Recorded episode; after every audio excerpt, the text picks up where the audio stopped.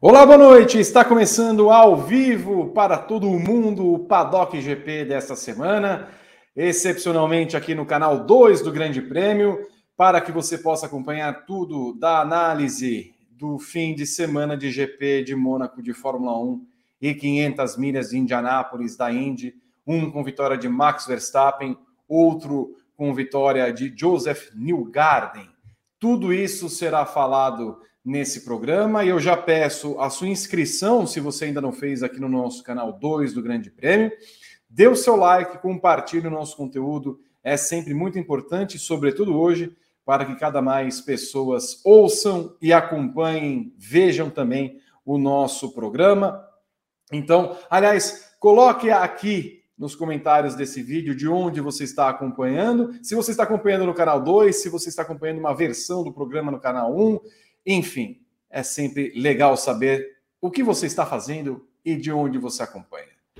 E para começar a atração, eu sou Vitor Martins, tenho Gabriel Curti, um homem lindo e iluminado, também tenho o Rodrigo Berton e tenho, lamentavelmente, Evelyn Guimarães, que em três minutos, nos últimos três minutos antes da atração, resolveu é, ligar a sua metralhadora de impropérios contra mim, e é por isso que nós começaremos o programa só com Gabriel Curti para ele trazer a análise do que achou do final de semana de corridas. Olá, Gabriel. Boa noite, Vi, Eve, Bertão, boa noite a nação Paddock, espalhada pelo Brasil, pelo mundo e pelo canal 2 do Grande Prêmio. É importante frisar isso na data de hoje. Desde já peço é, o like de vocês, a inscrição no canal. É muito importante que vocês se inscrevam no nosso segundo canal também. É, o Vitor falou como é, hoje, especialmente, é importante o like para o vídeo aparecer mais, né? Porque a gente tem menos inscritos nesse canal do que no outro, então quanto mais like, mais inscrição, mais comentário, esse vídeo vai ganhar mais engajamento. Então, ajuda nós. Eu só vou fazer um rápido comentário de abertura, Vi, que é o seguinte: hoje, 29 de maio de 2023, é, na minha visão, os melhores pilotos do grid de Fórmula 1 e da Indy venceram as principais corridas da temporada Verstappen em Mônaco, New Garden em Indianápolis. Evelyn Guimarães, já que é obrigatório dar espaço para você, mulher, eu darei o espaço cordialmente, diferente de você, diferente de você, mulher, que tem sido a butrina comigo. Olá, Evelyn. Olá, Gabriel Curti, olá, Rodrigo Berton, olá, todos os nossos amigos do Paddock GP. Eu não vou falar com essa pessoa aí, porque ele fica me menosprezando, menosprezando a minha existência, entendeu? Então eu vou deixar para lá aí esse pacto, entendeu? Então, assim, não vou falar mais com ele hoje. Mas assim, boa noite a todos. E o meu destaque inicial vai para para a Fórmula 1, claro, né? Ah, e para a quantidade de erros é, que a gente viu no GP de Mônaco e o quanto é, a Red Bull e o Verstappen, todo mundo não, não tem concorrentes, é uma injustiça isso, não tem nenhuma, ninguém ali. É, é, é verdade que o Alonso está bem e tudo mais, mas só ele é, é pouco. E, e, quem deveria fazer mesmo a, a, a, o papel de concorrente é deprimente, como o Gabriel Curti tão sabiamente falou hoje na sua análise que vai ao ar amanhã. Rodrigo Berton vem aqui depois dessa senhora trazer as informações necessárias. Olá, Berton. Vim trazer a paz. Boa noite, Vi, boa noite, Eve, boa noite, Gá, boa noite, nossos amigos do Paddock GP aqui no canal 2 do Grande Prêmio. Então, ó, como o Vitor, o Gabriel e a Evelyn falaram, hoje é muito importante o seu engajamento na nossa live. O canal 2 é menor do que o canal 1, um, então, quanto mais gente comentar aqui no chat, deixar o like, se inscrever no canal, o YouTube vai espalhar para mais gente, vai chegar aqui para essa transmissão, excepcionalmente, hoje aqui no canal 2. Então, estou esperando todo mundo aqui. O Vitor já pediu para a galera perguntar de onde. O Marcelo Frandeblock disse que está em Santo André, Vitor Martins. O Lincoln está no Capão Redondo. O canal Grande Prêmio comentou aqui, ó acompanhando aqui no Cantinho da Solidão, com saudades do Paddock GP aqui. Está no Cantinho da Solidão, Grande Prêmio. Mas a gente volta já já. A Taline está em salto. Deixa eu ver quem mais aqui. E perguntaram, Vitor, será você comentando de bermuda ontem na transmissão? Bermuda? É. É, Olha, claro. Eu estava de bermuda, mas não havia câmeras. Eu acho impossível isso ter acontecido. E o Manuel Cichonani está em Santa Maria, no Rio Grande do Sul. O Jonathan Rodrigues está em Caruaru, capital do forró. Vitor, que é um excelente forrozeiro. Então, ó, vão deixando o like aí, se inscrevendo no canal. É, e eu volto já já com as mensagens. Mandem superchats também, que é importante. Se nós chegarmos hoje a 750 likes nesse programa, nós vamos fazer o sorteio de um kit da Porto Seguro para que o vencedor tenha esta maravilha em sua casa, um oferecimento Porto Seguro, que é apoiadora da Aston Martin na Fórmula 1, do piloto Felipe Drogovic, reserva da equipe que é vice-líder do campeonato e que viu mais uma vez nesse final de semana Fernando Alonso no pódio. 750 likes. Aí nós vamos sortear um dos prêmios e aí o Berton, obviamente, vai ficar responsável por isso, porque nós Mas... vamos escolher uma pessoa que está lá no chat, pois não, Berton? 150 likes durante o ao vivo, né? Tem que deixar isso claro, durante o ao vivo. Ao vivo.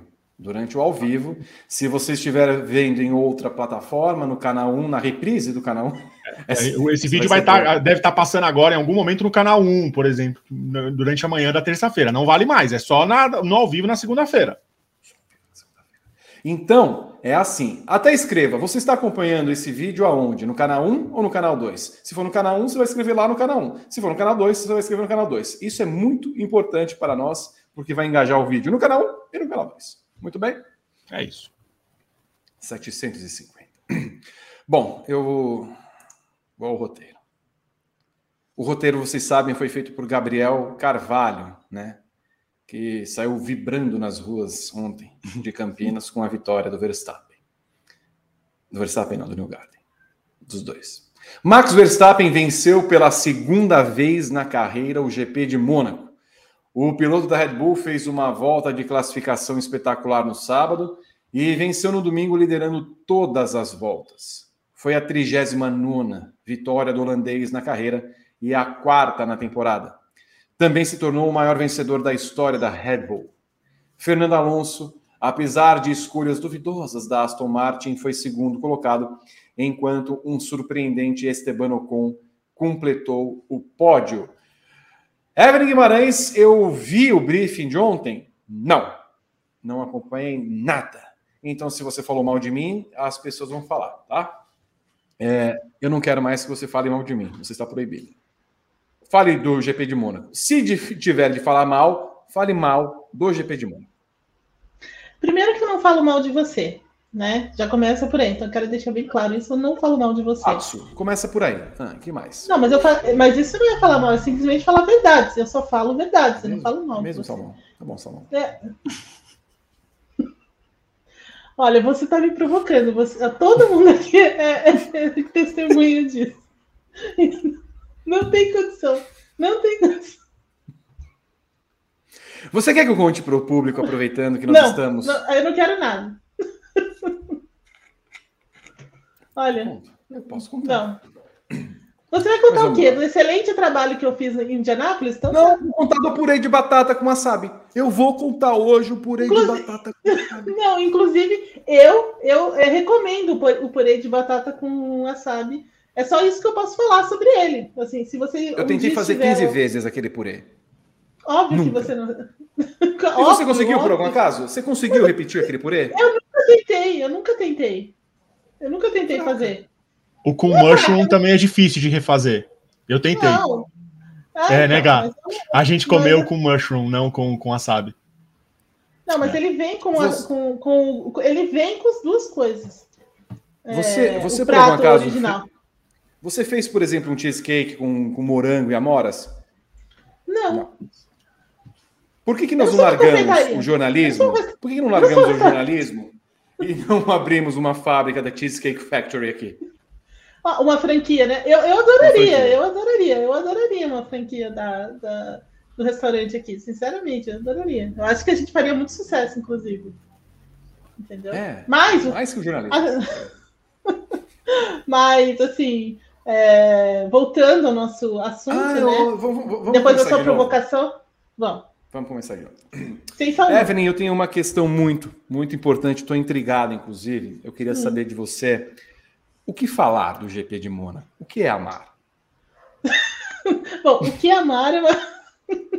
Isso é uma coisa que você tem que fazer, porque eu não vou roubar a sua cena.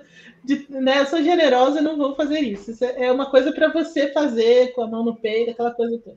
Mas, sobre o GP de Mônaco, é, o que a gente pode dizer é o quanto a, concorrência, né? Então, eu vou voltar ao meu comentário inicial, porque o que me irritou demais no GP de Mônaco foi o quanto a concorrência da Red Bull e dentro e, e assim é, do Verstappen, né? Porque o Pérez também, assim, francamente, né? Mas é, é ruim, né? É pobre. É, é, sabe, é, são, são, muitos erros, assim. Então você começa com, com o, e o único que pode ser tirado desse balaio aí é o, é o Alonso, né? Porque ele ainda tentou fazer aquilo que dava dentro das condições. É claro que foi um risco é, que, ele, que ele tomou e tudo mais, e, e, isso pode acontecer, mas ele depende da equipe, né? E a equipe faltou. Obrigada.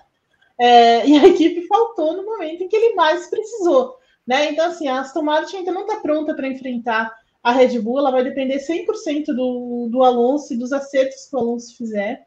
É, isso é muito ruim. Além disso, ela tem um, um arremedo de piloto, né? Que é o Lance Stroll, que ontem eu acho que ele só não caiu no mar, né? O resto ele fez tudo na pista na pista ontem, então. Poderia, né?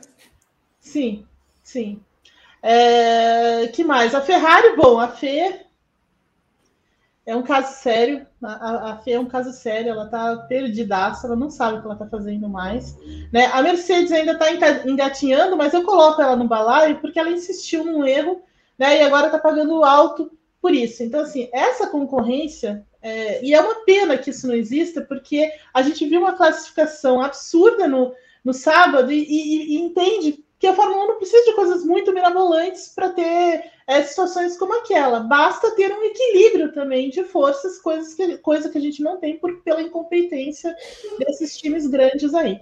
Então, é, isso me frustrou demais com esse, é, com esse final de semana. E sobre o GP de Mônaco, olha, quando nem a chuva ajuda, aí é difícil, né? Então, assim, choveu na prova, foi um salseiro danado, mas não mudou o vencedor, não mudou é, o pódio, né? Que foram os caras que largaram na, na, nas três primeiras posições. Então, assim, isso também foi tirou um pouco do, do brilho que a prova poderia ter quando começou a desabar a água é, em, em Monte Carlo, né? Então, assim, a prova foi muito frustrante no fim das contas. Foi divertida pelo salseiro, mas frustrante em termos de é, de ação, de você ter acertos, né, de você ter equipes assertivas e aproveitando aquele, aquele momento. Então foi uma sequência de bobagens assim. E os únicos que a gente pode tirar aí é o, o próprio Verstappen, que ainda deu uma, uma, né, uma bitoquinha no muro, mas ok, ele ainda tinha, ele estava numa situação muito difícil e conseguia com, é, contornar isso. O Alonso, que tentou fazer alguma coisa, né? É, e basicamente é o que nós temos. Até a Mercedes foi bem com o Hamilton e tudo mais, mas assim, nada muito né, é, de encher os olhos, digamos assim. Então, no fim das contas, o, o GP de Mônaco foi bem aborrecido, assim, chato. E, e, Aborrecente. E é, Tal qual a gente falava dos adolescentes, aborrecentes. Aborrecentes, foi aborrecente. Gabriel Curti, a sua visão do GP de Mônaco? Olha, eu acho que foi um dos melhores GPs de Mônaco dos últimos tempos, o que não quer dizer muita coisa. Eu acho que a concorrência era muito, muito fraca e, e eu concordo com a Eve. Eu acho que a, a, chuva deu uma, uma movimentada nas coisas, mas aí eu vou voltar num tema, Vi, que a gente já falou em outros programas. Tenho a sensação é, que o nível técnico dos pilotos tem decaído de uma forma é, muito preocupante os desempenhos individuais em 2023 tão preocupantes. Então, alguns pilotos que a gente via com bons olhos até o ano passado, esse ano começam a cometer muitos erros. Esse final de semana, por exemplo, é, o Norris bateu na classificação, o Leclerc fez uma atuação pífia, o Sainz, meu Deus do céu, um horror completo. A corrida do Sainz ontem foi horrível. quantidade incrível de erros. É, o Pérez, Pérez, para mim, já vou antecipar que a minha nota no ranking GP não foi a nota final dele, mas a minha nota para o Pérez ontem foi zero. Eu dei zero para o Pérez, zero. O cara largou em último e, e, fez uma corrida em que ele bateu, só faltou bater no Verstappen, e quase ele bateu. Quase ele bateu no Verstappen tomando a segunda volta. É, então, assim, a gente está tendo algumas atuações individuais muito ruins, muito tristes. Prova disso, eu já vou antecipar aqui, dar um spoiler. Na quarta-feira vai entrar o ranking GP. É, quando vocês olharem lá para o ranking geral, eu não vou falar quem é, mas o nono colocado tem uma média 5,9 no ano. E a gente está falando de jurados, é, eu, Henrique Maru e Gabriel Carvalho, a gente é bem bonzinho, viu? Uma, uma corrida mediana, a gente já está com 6,5, um 7. O nono colocado tem uma média de 5,9. Então, daí você estima como é que está o nível da temporada 2023 em, em pilotagem. Eu acho que está bem fraco. É, mais um dado. É, eu sempre consulto o Forix, né, um site de estatísticas, para conferir, conferir algumas coisas sobre as corridas. O GP de Mônaco teve ultrapassagem, ultrapassagem mesmo, 13. Péssimo número, péssimo, terrível número. Então, a corrida só pareceu interessante porque realmente os caras erraram muito. Os caras realmente estavam trabalhados na barbeiragem. É, então, foi uma corrida. Eu, de novo, eu acho que foi um dos melhores GPs de Mônaco dos últimos tempos, mas eu acho que foi interessante porque muita gente errou, muita gente fez bobagem, mas não porque ele tenha tido uma disputa de fato interessante. No final das contas, o Verstappen controlou, o Alonso foi segundo sem muitos riscos. Quando ele teve alguma chance de atrapalhar o Verstappen. Ele e Aston Martin tomaram uma decisão inexplicável. É... O Ocon em terceiro fez uma boa corrida, acho que o Gasly fez uma boa corrida também. É... Na corrida em si, o Norris foi bem, o Piastri foi bem, e o Bottas foi bem, por incrível que pareça, e meio que para por aí. O resto, todo mundo muito mal.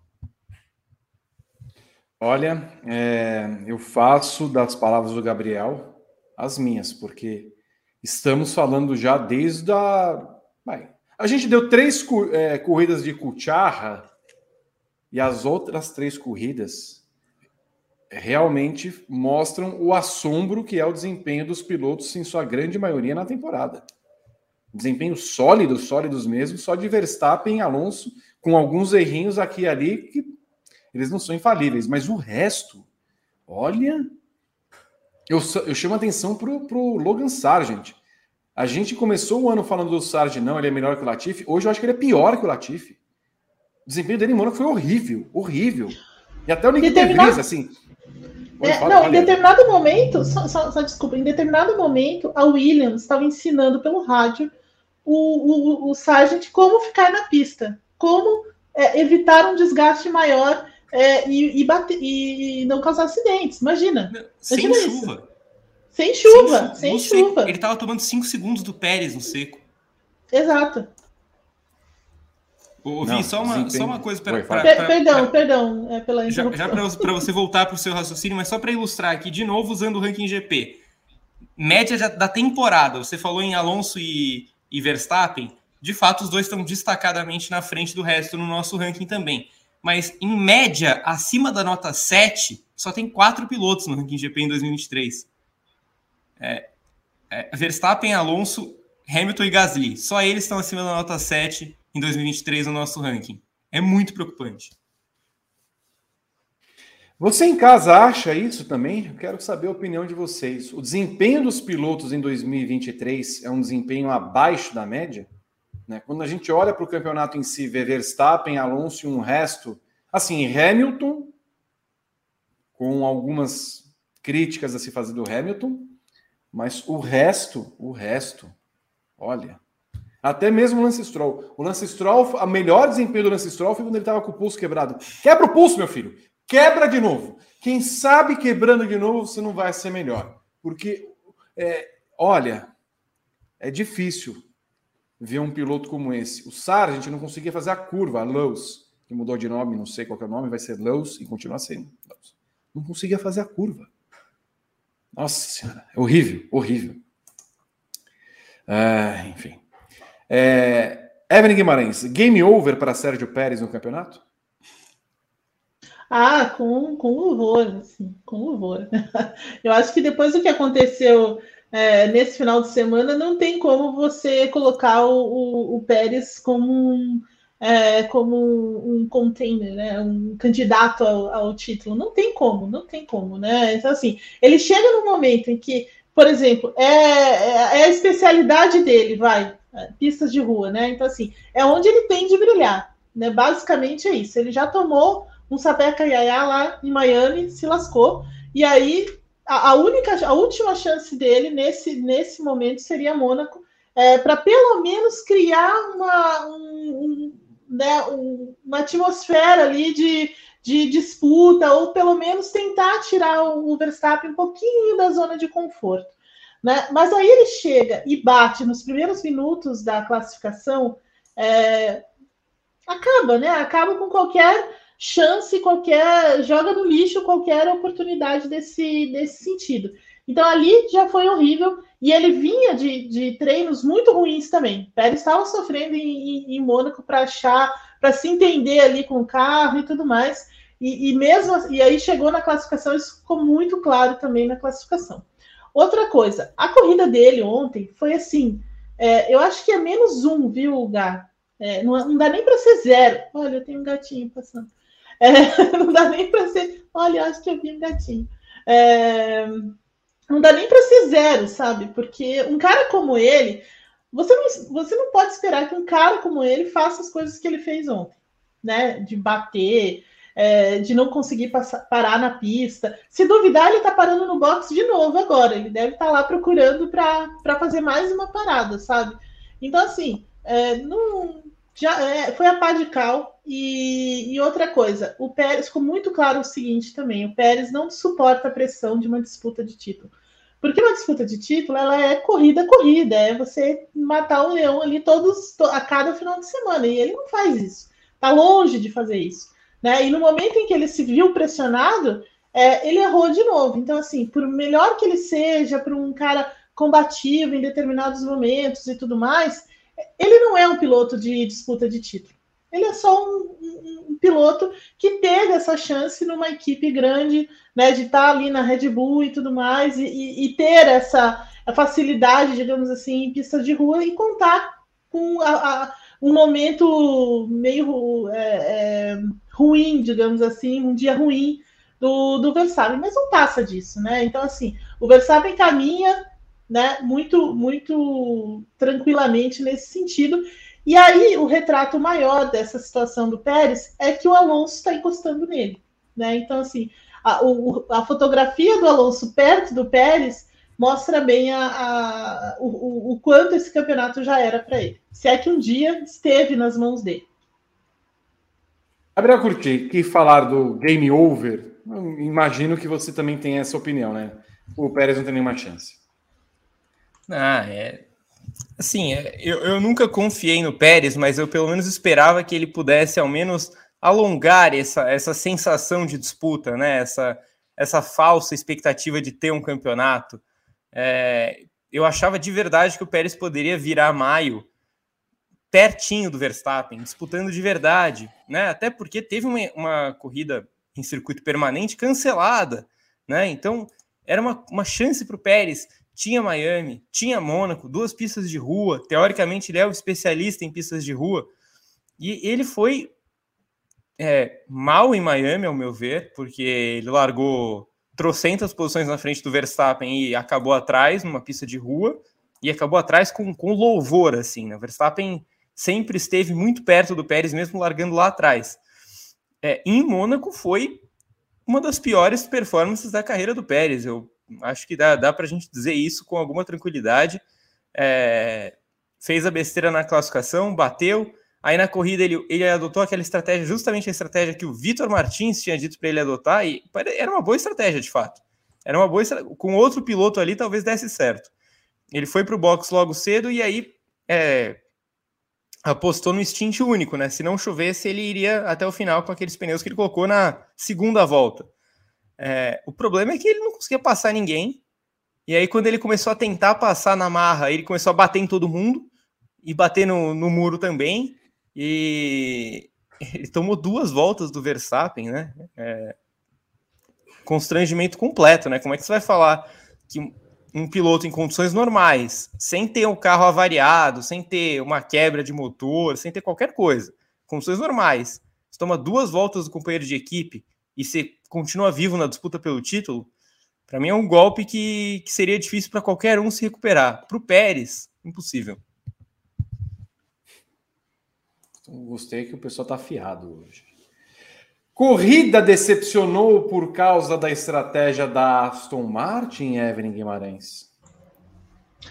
Então, é, é o, o, erro ali da, da, da, da, Aston Martin na combinação com o Alonso, de fato tirou uma é, a expectativa, jogou, jogou um balde de água fria em, em todo mundo porque era o que se esperava, né? Então ele, ele tinha chance ali de, de tentar é, surpreender e, e, voltar com os pneus intermediários já imediatamente, mas ele achou que não, que ainda dá, né? A pista estava molhada só em algumas partes e no fim das contas é, acabou desabando água ali. Isso tirou bastante da expectativa dessa corrida, mas eu acho que foi só isso, sabe? Eu acho que não foi só isso que tirou a, que fez com que a corrida fosse decepcionante. Eu acho que muita coisa fez com que a corrida fosse decepcionante, né?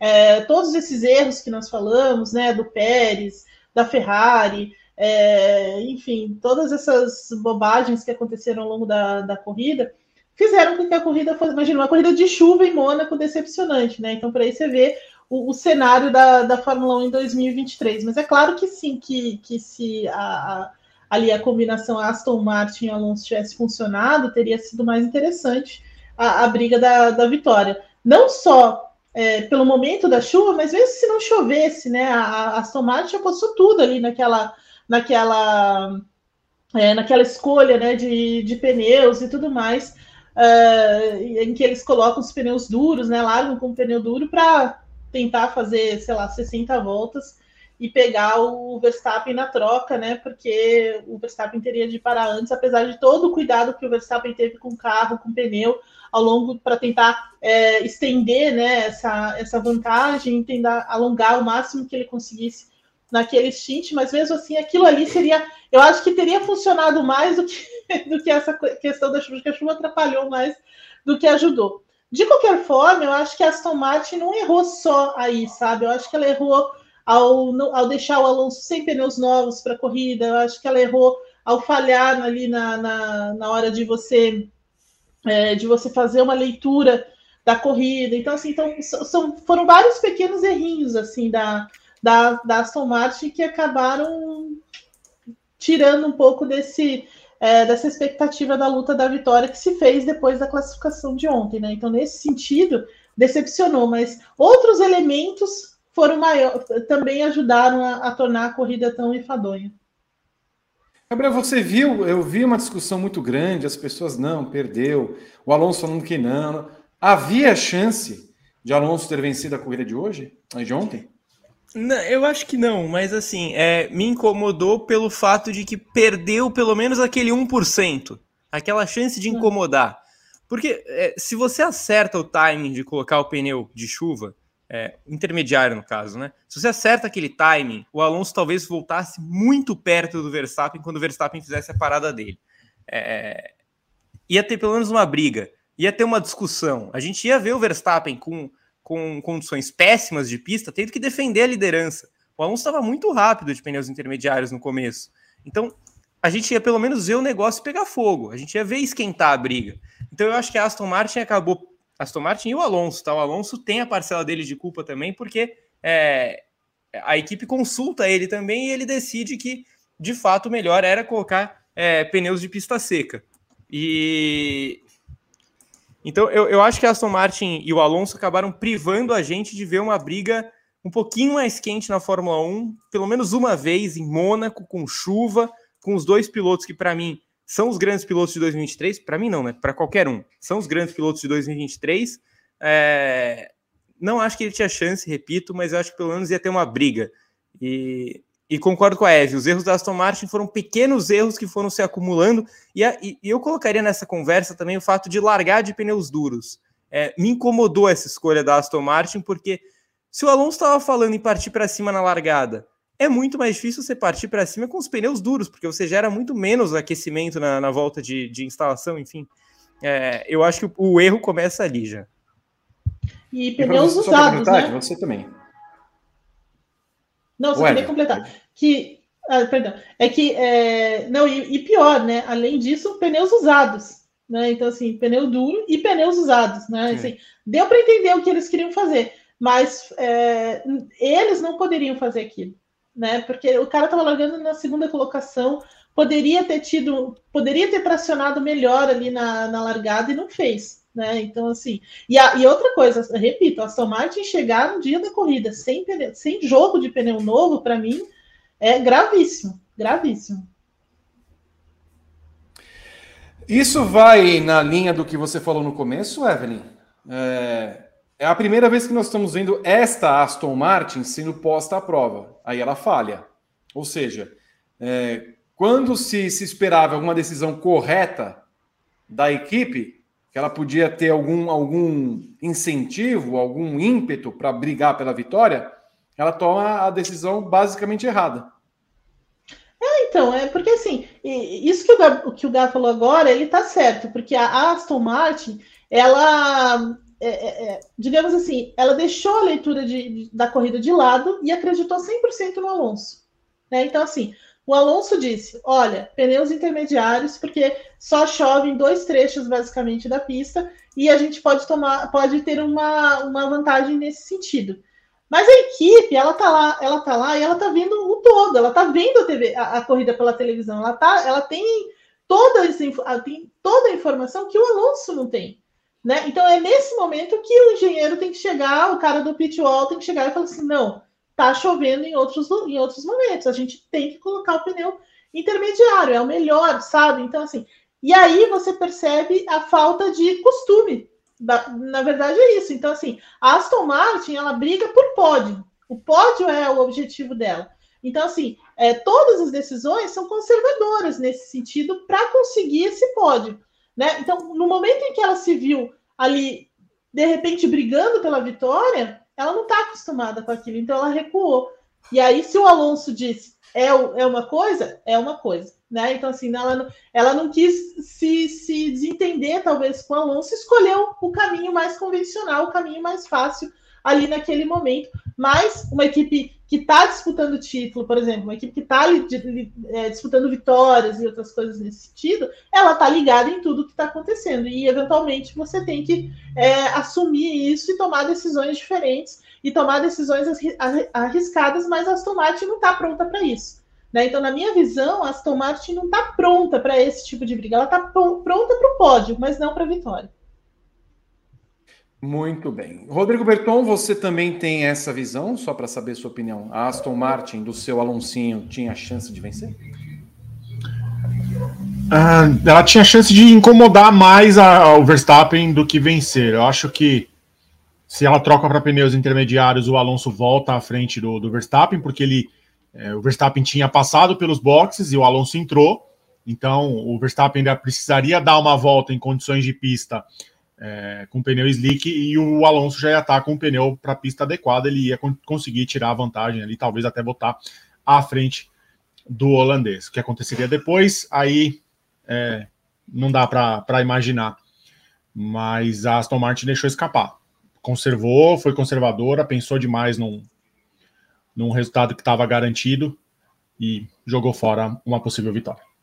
Assim, eu posso, posso só dar uma, uma opinião levemente divergente? Levemente, levemente. Eu, eu, eu, concordo plenamente no sentido de que eu acho que ficou grande demais para Aston Martin, que a Eve falou, que a Aston Martin não está pronta. Eu tenho a mesma visão. Eu acho que, eu acho que ficou grande demais. O, o, o brigar por vitória era grande demais para ela, não está pronta ainda. Mas por outro lado, eu, eu discordo um pouco quando o, o Bertão fala em, em ter tido uma, uma escolha conservadora. Eu não acho que eles foram conservadores. Eu acho que foi justamente o contrário. O Alonso tentou dar o pulo do gato, colocando pneus médios, apostando que a chuva ia parar. Então, é, na minha visão, eles foram o oposto do conservador, sabe? Eles foram o Alonso quis ir por uma decisão em que, se ele acerta, ele vira um gênio, é, colocando os pneus médios naquela situação. mas eu acho que foi a decisão errada. Eu acho que foi impetuoso demais. Mas, mas eu não acho que tenha sido por ter sido conservador. Eu acho que foi por tentar dar o pulo do gato em um momento errado, quando o pulo do gato, entre aspas, era só fazer o simples. A pista está molhada, coloca o pneu para a pista molhada. Até porque o Berton falou da, da volta que o, que o Verstappen deu o seguinte, foi uma volta horrível. Foi aquela volta que o Verstappen passou, entrou no túnel, roçando o muro.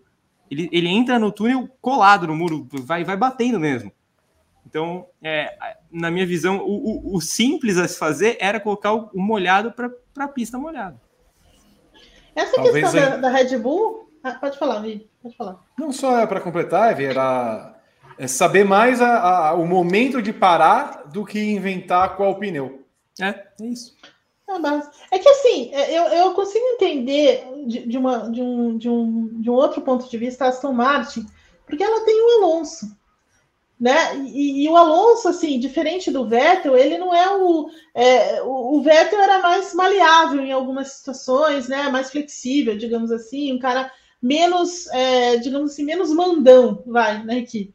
O Alonso não, o Alonso é a equipe, né? Ele, ele chega e domina a equipe. Então a equipe também fica meio temerosa de dizer assim, olha, talvez, sabe, aquela coisa assim. Se ele falou, olha, a gente vai com isso, é com isso. Então a equipe também ela, ela se colocou nessa posição, Concordo. sabe, de, de não querer questionar, porque ele é o Alonso, né? E é todo, toda a aposta da equipe está em cima dele. Então, se ele disse que a pista está assim, é assim. Mas, por outro lado, precisa de algo diferente, que foi o que a Red Bull fez. Então, a Red Bull, isso o Christian Horner falou depois. Eles falaram, era um risco deixar o Verstappen, mas nós tínhamos uma certa margem, porque existia uma diferença grande é, o Verstappen trabalhou por essa diferença nessa, nessa perna grande, da primeira da, da corrida, e ele é, e, e, a gente falou com ele: olha, você precisa ter cuidado, porque a gente vai ficar mais uma volta para ver o que acontece. Entendeu? Então, esse mais uma volta é a visão que a equipe tem em geral do que está acontecendo, que faltou para a Martin, porque ela não está acostumada a, a brigar por vitórias. Bom, Gabriel Curti, pergunto para você. Daqui a pouco nós vamos falar de um assunto bombástico, que é inclusive o tema do nosso programa. Aliás, se você acha que o Alonso teve chance de vencer, coloque aqui nas redes sociais, se inscreva no canal, ative as notificações. Não tinha chance de vencer em Mônaco. É muito importante saber o seu comentário e a sua opinião aqui nos canais Grande Prêmio. Nós temos um terceiro colocado eu admito que não esperava, né? mas fui burro também, né? Porque pô, só seguir o fluxo estava tudo bem. Mas eu achei que talvez, né, alguém pudesse tirar o pobre Ocão, mas ninguém tirou. Quase tirou o Ocão. Quase tirou o Ocão. Esteban Ocon em terceiro, a Alpine. A Alpine é um, é um alto e baixo incrível, Gabriel, Gabriel Curti, porque chega uma etapa, décima nona, décimo oitavo, o próprio Ocon larga mal, larga, erra, não pula, não de repente, terceira, é a briga interna que deve ter provocado o Lohan Rossi fez efeito ou a gente não pode considerar? Eu estava até tendo essa discussão com a Eve mais cedo, porque a gente estava decidindo os temas de, de análises para a semana e tal, e a gente chegou ao consenso. Vamos esperar Barcelona para falar da Alpine.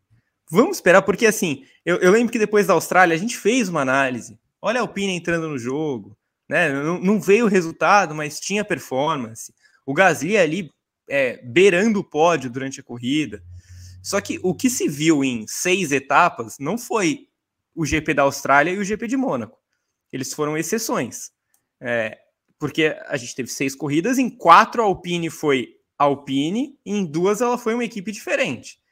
É, então eu, eu, eu quero ter um pouco mais de cautela. Vamos esperar Barcelona, que é uma pista extremamente padrão da Fórmula 1, uma pista que deve refletir muito do que a gente vai ver no resto do campeonato, deve passar em Barcelona.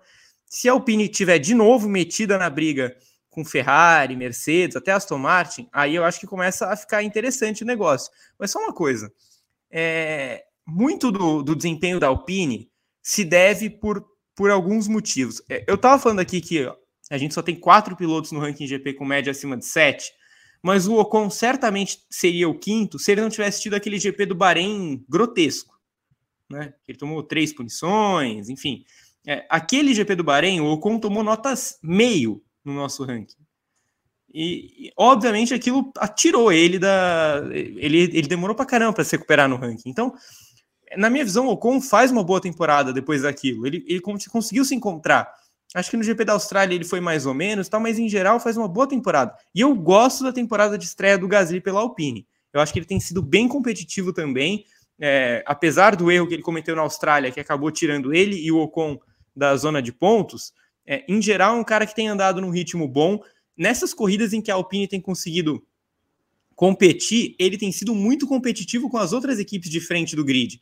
E nessa prova agora em Mônaco, até começar a chover, a diferença do Ocon para o Gasly, apesar de ter alguns carros entre eles, era de 4 segundos, 5 segundos, eles estavam próximos. Eles estavam em ritmos próximos. E o Gasly, o, o Gasly namorou o pódio nessa corrida, porque ele para duas voltas antes do momento certo. E aí ele coloca o pneu de pista seca. Ele foi na mesma linha do que aconteceu ali com, com o Alonso. Tanto que o Russell, que estava atrás do Gasly, volta dos boxes em terceiro. Quando ele coloca os intermediários. Aí ele resolve fazer aquela barbeiragem homérica é, e cai para a quinta colocação. Mas é, o Russell estava atrás do Gasly, parou na hora certa, voltou em terceiro. Então a Alpine poderia ter tido o Gasly no pódio também, ao invés do Ocon. Então, eu, eu, vejo os dois pilotos andando em ritmos parecidos, em níveis parecidos, bons, bons. Eu acho que no meio de uma temporada de tantas performances ruins, a Alpine sobressai. É, é claro, o carro tem suas valências e tal, mas eu coloco a dupla de pilotos como principal é, ponto da Alpine nesse campeonato. Eu acho que esses dois vão fazer a Alpine conquistar coisas esporádicas aqui e ali não confio na Alpine numa briga com essas outras, com esses outros times de ponta, mas para momentos como esse que teve o Ocon em Mônaco, eu acho que ela vai ter. Ela tem dois bons pilotos em meio a um, a um mundaréu de gente que não vive boa fase. Então, pode acontecer do Pérez ter um dia igual ontem, do Stroll ter um dia igual ontem, do Sainz ter um dia igual ontem, o Leclerc ter um fim de semana igual ele teve, é, o Russell tem um final de semana abaixo também. Isso tudo acontecendo abre margem para chegar quem tem um carro decente e está guiando bem. Então eu acho que Ocon e Gasly podem puxar a Alpine para cima, não para uma briga lá, lá na frente, mas para roubar pódio, roubar bons pontos. Eu acho que eles vão fazer isso em 2023. Foi bom, feliz e contente você ficou ao ver Esteban Ocon no pódio, Evelyn Guimarães? Eu fiquei, eu, eu gosto do Ocon. Eu, eu, eu, eu, gosto dos dois, acho que eles é, se complementam mesmo na, na opinião. Acho que o, o Ocon é um tiquinho só mais rápido do que o, do que o Gasly em classificação. E acho que o Gasly um pouco melhor do que o Tiquinho também, a mesma proporção em corrida. É, e na medida que o carro, né, como o, o Gá falou, é, o, o, carro entregar também, eu, eu der chances para eles, a gente vai vê-los com certa, com certa frequência beliscando é, resultados como esse. Mas é sempre, sempre interessante ver equipes diferentes ali no pódio, e dessa vez foi o Ocon, e ele mereceu muito, né? Depois da volta que ele fez na, na classificação, então ele mereceu essa, esse pódio. E ele fez uma corrida muito segura também, né? Mesmo quando ele é abalroado por um certo Carlos Sainz, né?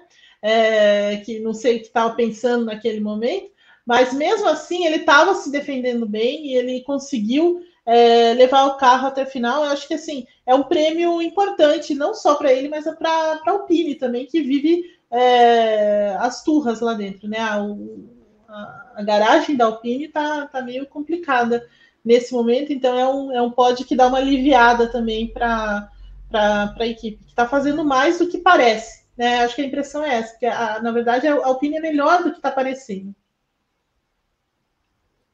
Muito bem. A pergunta que eu faço é o título do nosso Paddock GP. Verstappen 39 vitórias, Vettel 38 vitórias. Nós já falamos sobre esse assunto, mas agora o momento é outro. Chegamos no momento em que Verstappen é maior que Vettel nos padrões Red Bull. Passou o número de vitórias. Então eu pergunto para Gabriel Curti: Verstappen é melhor do que Sebastian Vettel? Melhor e não maior, é isso? Porque melhor, maior na Red Bull, ele já é, tá? Maior em termos de vitórias. Se você quiser fazer a bifurcação da sua explanação, fique à vontade. Na Red Bull, Verstappen é melhor do que Vettel? Para mim é. Para mim é assim. É, é, eu sei que para muita gente vai soar mal essa resposta, porque eu sei que o Vettel tem muitos fãs e merecidamente o Vettel foi um grande piloto e, e um grande cara também, uma grande personalidade da Fórmula 1 nos últimos anos, então absolutamente formidável. É, mas para mim o Verstappen é melhor já do que o Vettel foi no auge da carreira dele. É, acho que o Vettel teve grandes momentos na Fórmula 1, quatro títulos, obviamente não foram por acaso. Tá, tá na moda, né? Ultimamente você, é, você vê muito nas redes sociais, não, porque o Vettel é o pior multicampeão da história tal. Eu não gosto muito dessa conversa é, e acho que ele teve muitos méritos nos quatro títulos que ele conquistou. Ele tinha um carro dominante, óbvio que ele tinha, mas ele tinha um companheiro de equipe, né? Ele foi lá e ganhou quatro vezes o campeonato. Em dois deles, ele foi muito é, incomodado pelo, pelo Fernando Alonso, que é um monstro de piloto, e ele ganhou.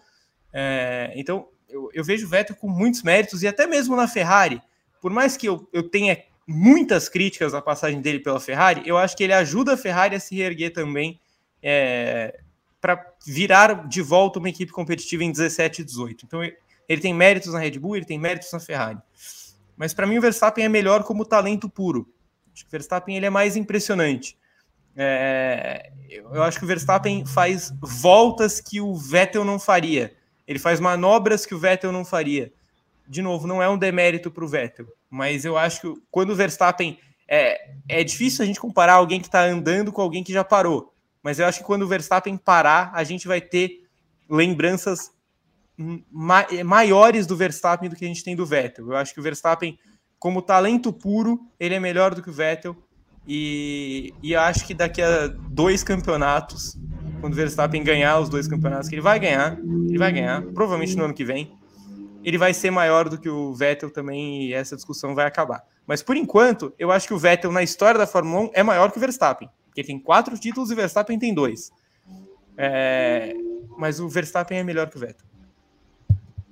Evelyn Guimarães, Verstappen já é melhor que Vettel?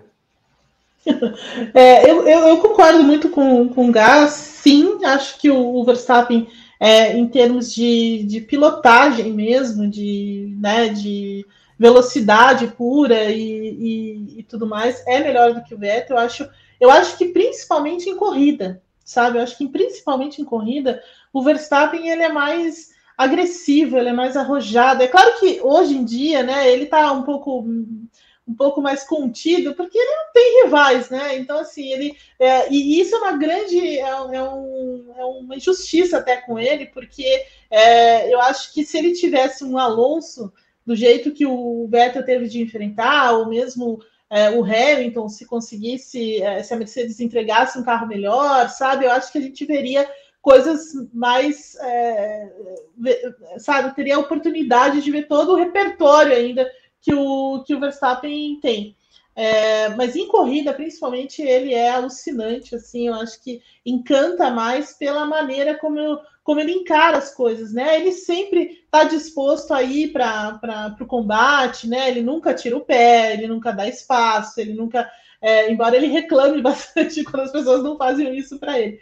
Mas, assim, é, encanta bastante a, a, o estilo de pilotagem dele, porque ele é meio como o Mark Marques era no, no, na grande parte da carreira dele, né? Um cara que mudou o esporte, um cara que fez com que os outros pilotos também é, mudassem a sua forma de pilotagem por causa dele. Então, eu vejo o Verstappen muito nessa, muito nessa pegada também, e por isso em termos de, de, pilotagem, ele é melhor do que o, do que o, o Vettel. Claro que o Vettel ainda é maior que ele.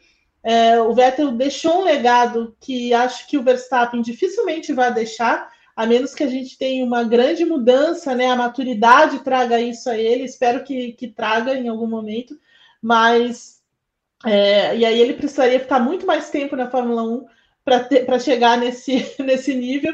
É, mas por enquanto, assim, eu acho que a gente pode colocá-lo na frente nesse, nesse sentido também. Quero saber também a opinião de Rodrigo Berton. Verstappen já é melhor que Vettel, Rodrigo Berton? Eu concordo com o que o Gá disse, que eu acho que o Verstappen é o maior piloto da Red Bull, o melhor piloto que já passou pela Red Bull, mas pela Fórmula 1 o Vettel ainda é maior, até pela carreira que o Vettel teve. O Vettel ele tem uma história toda, um arco todo de história construído na Fórmula 1, com começo, meio e fim. O Verstappen ainda. Não sei se o Verstappen está no meio da carreira dele ainda. Então, é difícil comparar as histórias, quando um já tem um arco fechado e o outro não. Mas para a Red Bull, no nível de pilotagem, de, de dominância, eu, eu acho que o, o título do, do Verstappen de 2021 em cima do Hamilton ele é mais impactante do que um título do Vettel é, um dos quatro títulos do Vettel. Então, a gente vai lembrar mais da disputa do, do Verstappen com o Hamilton do que um título do Vettel como grande disputa por um título da Fórmula 1. Então eu acho que por esse motivo, pra, pela Red Bull, o Verstappen já é maior e melhor. Sabe o que é doido? Sim. Hoje nas redes sociais eu estava vendo. É, tem muita gente que detesta o Verstappen e ama o Vettel, enfim, às vezes as pessoas fazem as duas coisas juntos. Eu amo o Vettel e detesto Verstappen. E eu vi muita gente respondendo tweets que falavam, informavam que o Verstappen tinha passado o Vettel e tal, falando, não, mas é muito fácil quando você tem o melhor carro por três anos consecutivos. Difícil era no tempo do Vettel, que ele teve que ganhar quatro títulos disputando com todo mundo. Eu fiquei tipo. que as pessoas estão reescrevendo a história, né?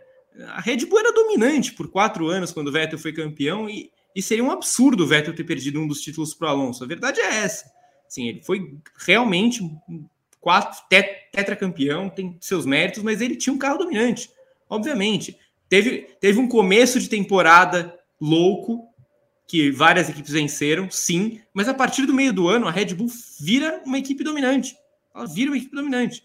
E o Verstappen, eu discordo também que ele teve o carro dominante por três anos. Eu não acho que a Red Bull era dominante nem em 2021 e nem na primeira metade de 22.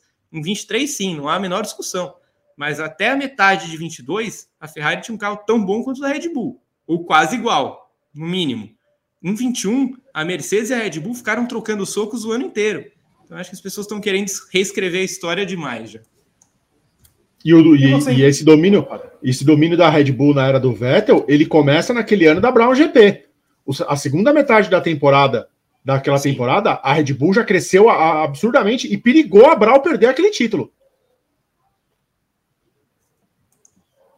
Você em casa acha que Verstappen já é melhor que Vettel, seja na Red Bull ou por toda a Fórmula 1? Coloque aqui nos comentários desse vídeo, se inscreva no canal, ative as notificações, dê o seu like que é sempre muito importante, seja no canal 1, no canal 2, no YouTube, em qualquer outra rede social. Por gentileza, faça isso para que cada vez mais pessoas consumam o nosso conteúdo. Temos o público falando, Berton? Temos. Só anotar aqui 22, pronto. Porte. Um, o Adalberto Diniz diz que o Gabriel foi perfeito. O André Glick diz que o Gabriel é muito bom. Gabriel Salvador, Graças. Verstappen pode ser comparado ao nível de Senna e Prost?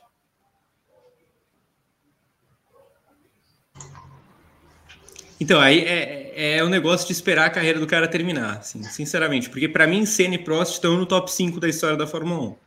É, eu, eu quero esperar ver o que o Verstappen vai fazer até o final da carreira dele para saber onde a gente vai colocar ele. Mas para mim, Senna e Prost estão no top 5 da Fórmula 1.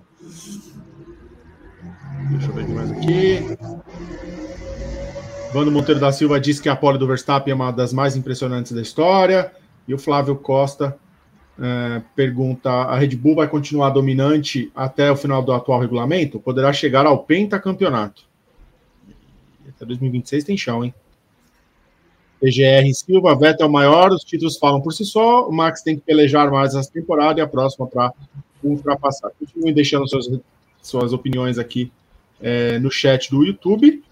O Vando Monteiro da Silva mandou 220. Verstappen passa Prost em vitórias em 2023. Os outros superchats eu leio no fim do programa. Muito bem, Berton. Vou aqui ao meu roteiro. Enquanto Max Verstappen e Fernando Alonso tiveram grandes atuações, nada há de se elogiar sobre Pérez e Lance Stroll. O mexicano da Red Bull venceu a edição 2022 em Mônaco, bateu ainda na classificação e precisou fazer uma prova de recuperação que terminou apenas em 16º, após choques com o próprio Stroll, inexplicavelmente com George Russell e outros. Já Stroll largou de 14 e teve outra performance horrenda, também se envolvendo em vários toques e eventualmente abandonando quando a chuva chegou, esmurrando o guarda-reio em diferentes oportunidades. Evelyn Guimarães, a chance de vermos Alonso vice-campeão em cima de Pérez?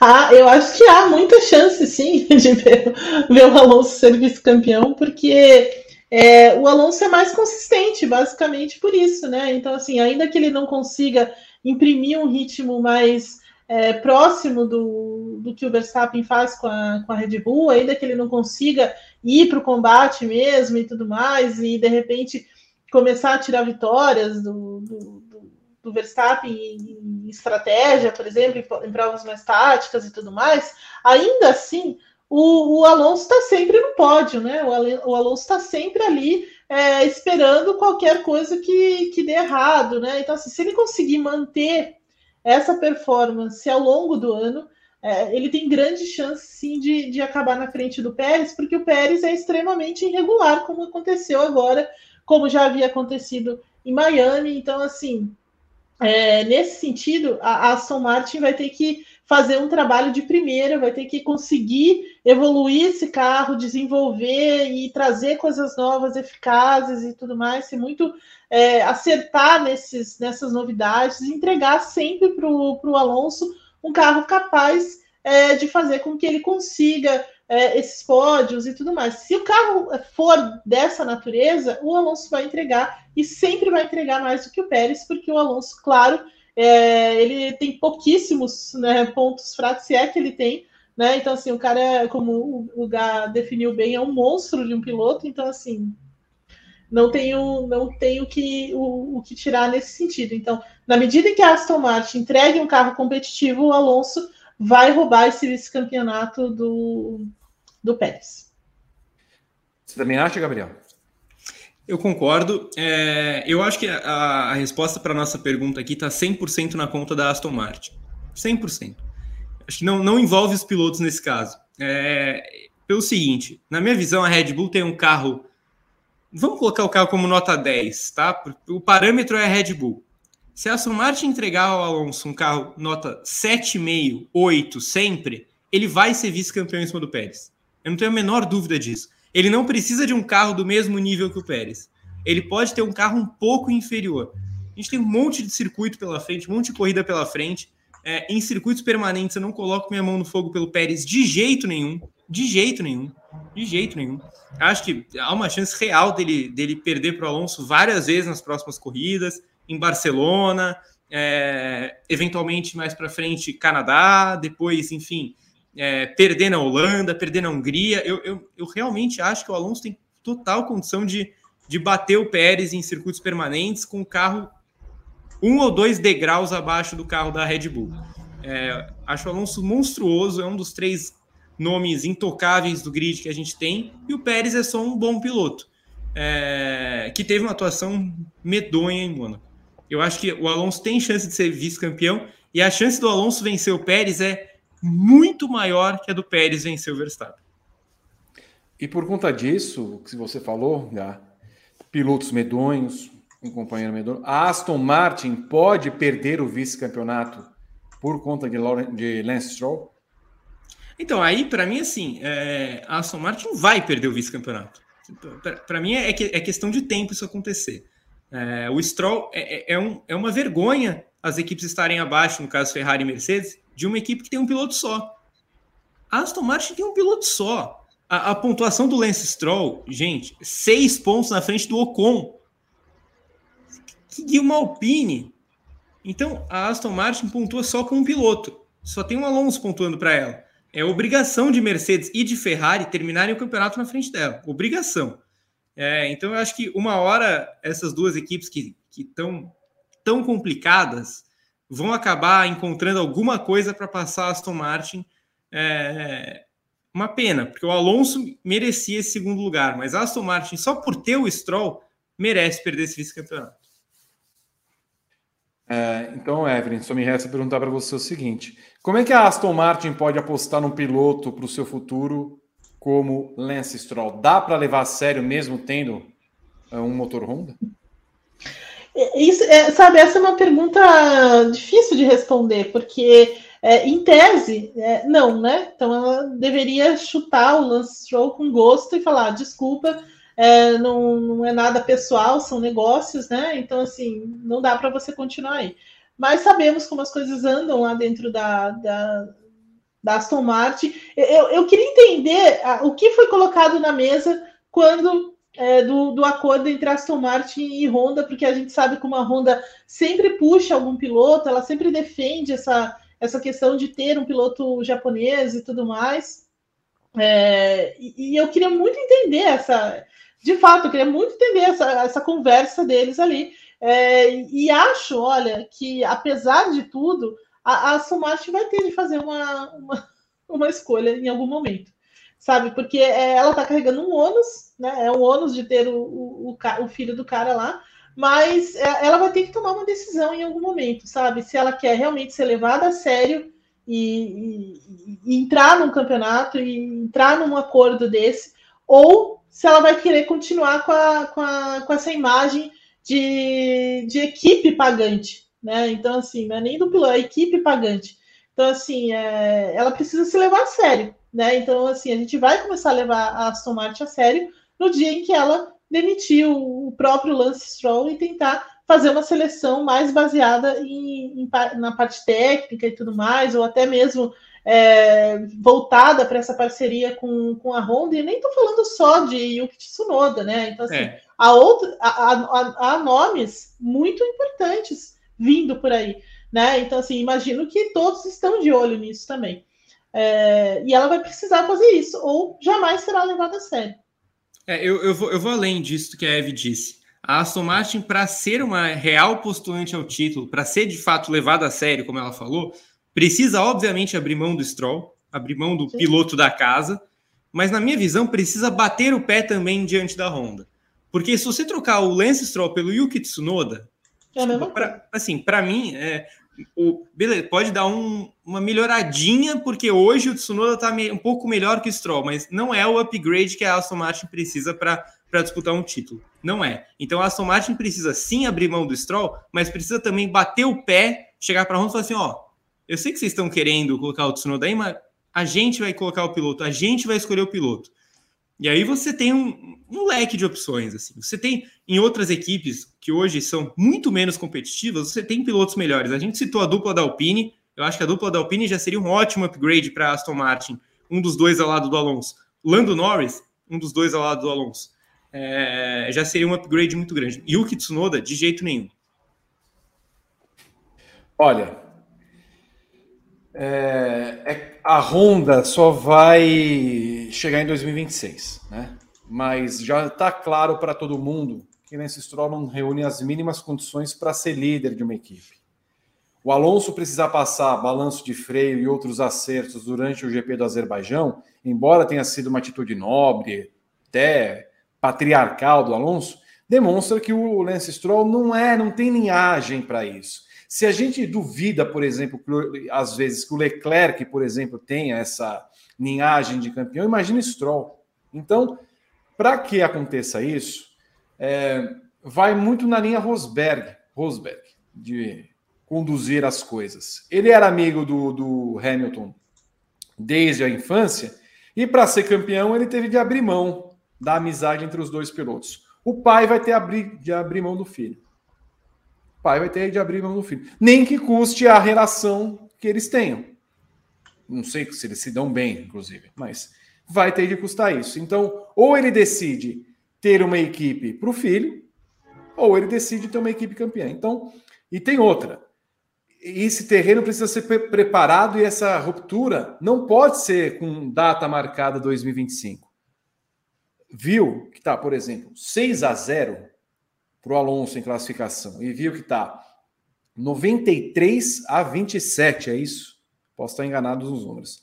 Mas que esteja 93 a 27 no campeonato. Não dá, não dá para contar um Lance Stroll. Então, a ruptura para todo mundo seria válida no final desse ano, porque a Aston Martin só será campeã se o pai enxotar o filho já para 2024. procura um rumo, nós vamos ajeitar a casa em dois anos, e aí quando vier a Honda, a gente já vai ter uma casa pronta com dois pilotos. E aí você procura o seu rumo em outra equipe, em outra escuderia mesmo que eu queira, se quer que eu ajude financeiramente, eu pago, quer ir para a Indy, vai. Mas já é bom ter agora, chegar, conversar, falar assim, filho, você teve oportunidade, você está com o Alonso aqui, mas você vai tomar 22 a 0 em classificação no ano e você vai ter 20% dos pontos da equipe, enquanto o Alonso vai ter tem 80. E nós estamos falando em renovar com o Alonso para 2026 e você vai estar tá aí com a sua sobrancelha me irritando. Então, cai fora já para 2024, busca o seu rumo, que não dá mais certo. Algo mais sobre o assunto? Só uma coisa, você falou 93 a 27, é isso mesmo? Tem outro dado alarmante. Cinco pódios a um para Aston Martin em cima da Mercedes. Um ponto separa, ah, separa as duas equipes. É, exatamente. Não, assim, não, não tem o que fazer. E outra, ele pode voltar para o Williams, porque se a Williams se, é, se contenta com o Logan Sargent, ela vai se contentar com o Stroll. E mais uma graninha. É um upgrade, lá. é um upgrade. É. é, um upgrade. é então. Entendeu? Então não faz sentido também você, sabe, ter todo esse, esse milindre. É, é, é, saber, é, é, é, saber o que você quer. Você quer ser campeão do mundo? Você quer fazer as coisas acontecerem? Então, tem uma, tem um, um, uma coisa a se fazer aí e tem que chutar o, o rapaz mesmo. Ouvi. E nem em caso só de pontuação ou polis, se numa uh, situação de que precisa vencer uma corrida, como aconteceu com o Ocon vencendo aquela prova, que o Alonso basicamente é, o, o, Alonso tem uma porcentagem enorme na vitória do, do Ocon daquela, quando ele segura o Hamilton, é, atrasando o Hamilton e chegar nele naquela vitória. Se o Alonso precisa disso do companheiro de equipe, ele não vai ter. Porque ou o Stroll está estacionado num bueiro, o que nem foi ontem. assim, GP da Itália, que o Gasly ganhou. A corrida estava na mão do Lance Stroll. Pois é. Na mão do Lance Stroll. Pois é. Não. Fora. Me irrita. Ah, Ferrari. Pô, me irrita, eu já venho. A Ferrari viveu. Se bem que aqui está o tema, desculpa. Ferrari, dois pontos, risos. A Ferrari viveu outro fim de semana de horror em Mônaco. Apesar de uma boa classificação, a zica de Monte Carlo atrapalhou e atacou Charles Leclerc novamente. O, o piloto bloqueou Lando Norris no túnel e largou no sexto lugar em vez do terceiro. Daí foi a internet colocar no gifzinho. Tá tudo bem? Por favor, vai. Vocês viram isso? Além disso, tomou nó tático da Mercedes na corrida e fechou na mesma posição de largada. Carlos Sainz, por incrível que pareça, teve um dia pior. Largando de quarto, tocou Esteban Ocon ainda nas voltas iniciais e posteriormente rodou quando a chuva começou, vítima também das más escolhas da Ferrari. Foi oitavo. Evelyn, quem mais estragou o final de semana? Os pilotos ou a própria Ferrari? Olha, é difícil de dizer, sabe? É difícil, é difícil. Mas eu diria que nesse final de semana tá equilibrado. 50 por 50, 50. Porque assim, é, mas pensando bem, olha, aquele hum. estado puro no túnel ele ganha, né? Ele ganha de qualquer coisa. É, foi culpa da Ferrari. A Ferrari foi pior nesse, nesse, nesse final de semana. Sabe, não dá, não dá para uma equipe com a idade da Ferrari. Eu, eu, eu falei isso no, no, no, no briefing, vou repetir aqui. Eu fico imaginando o Ross Brown, o Jean Todt, o Rory Byrne, sei lá, olhando essas corridas da Ferrari, pensando ah, o que foi que aconteceu? O que, o, o, que é isso? Sabe? Porque assim, eles não acertam estratégia. Eles não eles não não estão prestando atenção no, no que está acontecendo na pista. É, vem com, olha, estava escuro no sabe? É uma chacota. É uma, a Ferrari virou uma chacota, né? Ela virou uma chacota. Porque não é possível que uma equipe do tamanho da Ferrari chegue na frente do comissário e diga que a situação não estava muito clara porque o era muito escuro.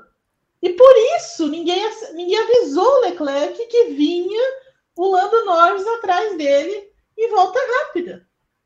Na classificação, no momento mais importante do sábado. Entende? Então, assim, não, não, não tem explicação para a Ferrari. Não tem explicação. E eu tenho outra tese que eu comecei a defender ontem. A Ferrari está enlouquecendo os pilotos. Entendeu? Ela enlouqueceu. O, o, ela está enlouquecendo os caras. Eles não Por quê?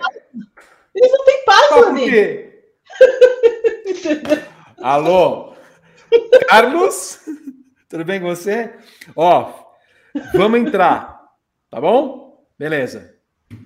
Não! Fica! Fora! Porra, aí o, o cara já é Pinel. O cara é Pinel. Então, ele, coitado, velho. O, o, o cara ali, concentrado na corrida dele, tentando alcançar o diabo ali na frente, né? Tentando em, em alguma coisa para tentar um pódio, sei lá. O carro estava andando bem, porque o ritmo do Carlos Sainz naquele momento da naquele momento da coisa estava bom. Ele não conseguindo tirar a performance, né? E, e tava e de repente os caras vai entrar, não, vai sair, não, entra, sai, fica. Aí, ah, não, a gente tá, não tá, a gente não tá preocupado com o Ocon, nós estamos preocupados com o Alonso. Mas peraí, a gente não largou de pneu duro para ficar mais tempo na pista para tentar pegar o Ocon? Como assim? Agora nós estamos preocupados com, com o Hamilton. Sabe? Aí, eu não consigo entender a Ferrari. Eu não consigo entender a Ferrari. Eu não consigo imaginar que eles não sentem lá depois da classificação e, e olhem para a classificação e para os jogos de pneu que tem e falem: bom, se acontecer isso, nós vamos fazer isso. Se acontecer X, nós vamos fazer isso. Sabe? Não, eles agora não tem nem mais abecedário no plano, nem tem mais isso. Agora é freestyle, entendeu? O que, o que, o que aconteceu, aconteceu, entendeu? Então, assim, a, a, a Ferrari, é, ela, ela virou um arremedo de equipe e, e, tá, e assim, é, é uma... Sabe quando dá, quando dá pane geral? Deu pane geral, acabou, entendeu? Ninguém se entende, é, e eu recomendo muito o texto que vai ao ar amanhã no Grande Prêmio, que o Guy escreveu hoje, porque ele traz, ele faz um retrato exato do que está acontecendo na, na Ferrari nesse momento e o quanto vai demorar para a Ferrari sair do, do buraco. Porque do jeito que ela está lá, com as pessoas que ela tem lá, sem um líder, sem uma pessoa que pare e diga: olha, tem alguma coisa errada aqui, não vai sair do buraco. E ela enlouqueceu os pilotos. Eu não estou defendendo os pilotos, porque eu acho que eles também têm culpa, tá? Mas ela, ela enlouqueceu esses caras. Ela enlouqueceu de fato esses caras. Aquele surto do, do, do, do Carlos Sainz no rádio não é normal. Desculpa, não é normal, cara. O cara ter um, um acesso de raiva daquele, daquele na, sabe, no momento de concentração, de corrida e tudo mais. Então, assim, ela enlouqueceu os pilotos. Desculpa, não vou mais falar. Não, mas assim, você sabe, Evelyn, que eu, eu até esqueço do, dos xingamentos que você me dirige. eu, nunca te, eu, nunca, eu nunca te xingo. Você, você tem sido uma, uma pessoa severina comigo, mas quando você coloca à tona o seu, o seu poder sanguinário, saem coisas boas. Sai isso, que é o que a gente. É, é para isso que. Ó, eu tenho dois motivos no, no automobilismo: as 500 milhas de Indianápolis e você transbordando sangue. É isso, mulher. Quando você transborda sangue pelo pescocinho, você sabe que eu amo. É isso que eu te espero. É exatamente isso. Certo. É. Gabriel, o Gabriel, me fala, até que ponto a performance é, de Sainz e Leclerc podem estar é, relacionadas a essa falta de comando da equipe ou essa falta de ânimo? É uma falta de tudo. É uma falta de tudo. A Eve falou da análise que vai entrar ao ar amanhã, terça-feira de manhã. Ficou bem extenso assim, mas eu recomendo que o pessoal leia para tentar entender o que está acontecendo por lá. Eu usei justamente no título esse, esse termo que a Eve usou. Pane geral. Sim, para mim deu pane geral na, na Ferrari. E é aquele momento em que todo mundo começa a atrapalhar todo mundo. Sabe quando tá todo mundo na merda e vai todo mundo se afundando junto? Ninguém faz a força para sair de lá. Você só vai afundando junto. É, é, é, eu, eu, sinceramente acho, Vi, de verdade, que essa questão de quem erra mais, a equipe ou os pilotos, quem causou o quê, eu até coloquei isso no texto. Para mim já virou aquela questão o ovo ou a galinha, quem nasceu primeiro da Fórmula 1. Porque os pilotos da Ferrari erram porque a equipe atrapalha, ou a equipe, ou, ou os pilotos erram também porque a equipe errou, é causa e consequência. Os pilotos são a causa do problema ou eles são consequência? A equipe está errando porque os pilotos estão mal ou porque ela erra sozinha?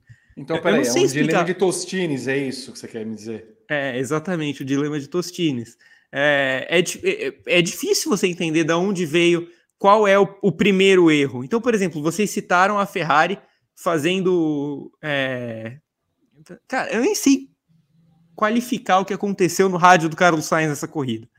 Né? Porque é para, não para, para, não para. Aí você olha para aquela coisa constrangedora nos boxes, os mecânicos tendo que fingir que eles iam parar. Você olhava a cara deles, dava para ver que eles estavam fingindo. Na, na, nos últimos blasts eles já estavam indo assim. Puta merda, de novo isso. Já, nem levavam mais os pneus bobear. Né? Então, é... a Ferrari atualmente é a coisa mais deprimente da Fórmula 1, na minha visão. A Ferrari é a equipe mais deprimente da Fórmula 1, porque é... isso é outra coisa que eu coloquei no texto. Eu não sei julgar o carro da Ferrari. Eu não sei julgar o carro da Ferrari. Ele está sempre em segundo plano. A Ferrari está tendo uma performance boa com seu carro? Está tendo uma performance ruim? Eu não sei. A Ferrari está sempre errando. É isso que acontece. Né? Então ela tem uma classificação decente com o Leclerc no sábado, bloqueia o Norris, perde três posições. O Carlos Sainz tem total condição de conquistar o pódio, bate na traseira do Ocon, bate no muro, fura chicane, erra a estratégia. A equipe fica gritando no ouvido dele. O Leclerc passa. Corrida horrível do Leclerc também. Horrível, horrível. Não teve ritmo em momento nenhum. Quando começou a chover, péssimo, péssimo. Né? É, o, o, Leclerc tinha a faca e o queijo na mão para acabar a corrida na frente do Russell. Acabou 15 segundos atrás. Não aproveitou a. Nem, não passou nem perto de aproveitar a punição do Russell. Então, eu, eu, eu vejo os pilotos da Ferrari que outro dia eram tidos como a melhor dupla do grid Hoje eles são parte do problema e não a solução mais. Eu não vejo nada dando certo na Ferrari atualmente e eu acho que o coitado do carro é o menor dos problemas. Eu fico imaginando ali o pessoal da Ferrari. Na verdade, a Ferrari quer a atenção para si, porque ela deve falar lá no, no, no, contrato: ó, a Ferrari está acima de tudo. Certo? Tá certo. Então, maravilha. Aí na sexta vai e bate o Carlos Sainz. Aí no sábado, o Leclerc para no meio do túnel. Atrapalha o Norris. Aí o que acontece? Eles ficam lá confabulando. Você viu isso? Você viu o que fizeram? Que que é? Aí o que eles fazem? Eu acho que eles estão lá, em vez de blefar, em vez do Vassouro ficar preocupado com a tática, eles vão lá no Google, eles vão lá na internet e buscam como ser mais tosca que Leclerc e Sainz. Ah, verdade. Ó, então, Leclerc fez isso porque estava escuro. Tá? Bom. É, é, bom, bom saber porque o túnel é escuro, tá? Eu não sei desde quando esse túnel tá aí. Mas é escuro. Tá? Bom. E, ó, se chover, você entra e. Mas assim, você entra, mas você não entra, você sai. Tá bom? A gente. Bah, vamos brincar. Você entra e sai.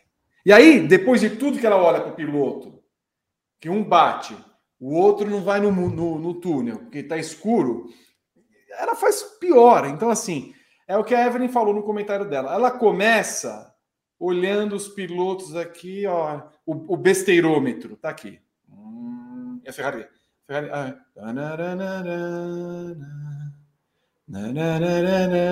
ah, essa Ferrari! Aí passa e passa.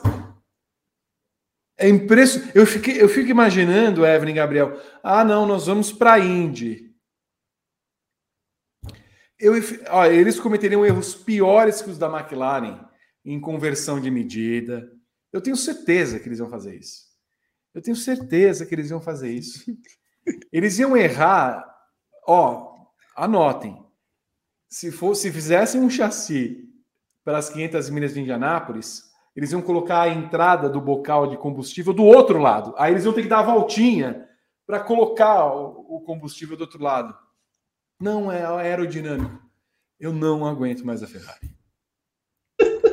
Ouvi. É, Você falou do, do erro da, da conversão da McLaren, isso é, é, uma das histórias mais legais de todos os tempos no automobilismo, eu acho. Quando Bob Furley foi contratado única e exclusivamente para cuidar do projeto McLaren Indy, passou seis meses lá cuidando do negócio para não saber a diferença entre o centímetro e a polegada. Aquilo para mim é, é uma das coisas mais brilhantes que o esporte já viu. Não, eu fico imaginando, meu Deus, tá 108 graus? O que, que nós vamos fazer com 108 graus, velho? Ah, F. É, tá foda. Realmente tá foda esse cara. caralho. Tem bastante, bastante. Olha, não é possível, não aguento mais a Ferrari. Não, mas a Ferrari, a Fer... não, mas a Ferrari, sim. É, é, essa é uma história fabulosa, né? Então, assim, acho que é difícil é, bater essa história, né? Porque, mas é, a Ferrari tem umas coisas assim, é, essa aí, né, do, do túnel, assim, do escuro, eu acho que vai ficar no top top de, por muito tempo, né? É, é quase como o Matia Binotto falava no passado que eles queriam um bom carro, mas não para ganhar campeonatos. É. Não, e, e só, só uma, sobre esse negócio do túnel escuro, eu acho também que isso, agora falando sério mesmo, eu acho que isso vai muito na linha da Ferrari tentando proteger o, Leclerc, né, no Sim. caso da punição, né, assumir a culpa e tal. Porque assim, por mais que a equipe tenha a obrigação de avisar o piloto quem está vindo atrás, o cara ter tido a brilhante ideia de estacionar no túnel.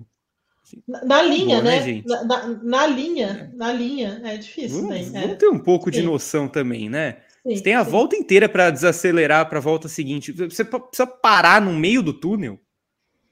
É, mas até aí, Gá, você pode não dar uma, uma desculpa. Ó, assim, olha, o erro foi. Se você quer proteger o piloto, olha, o erro foi nosso. A gente combinou um negócio lá que quando ele entrasse no túnel, né, e a gente não avisou ele a tempo, então o erro foi nosso. Agora, falar, está escuro.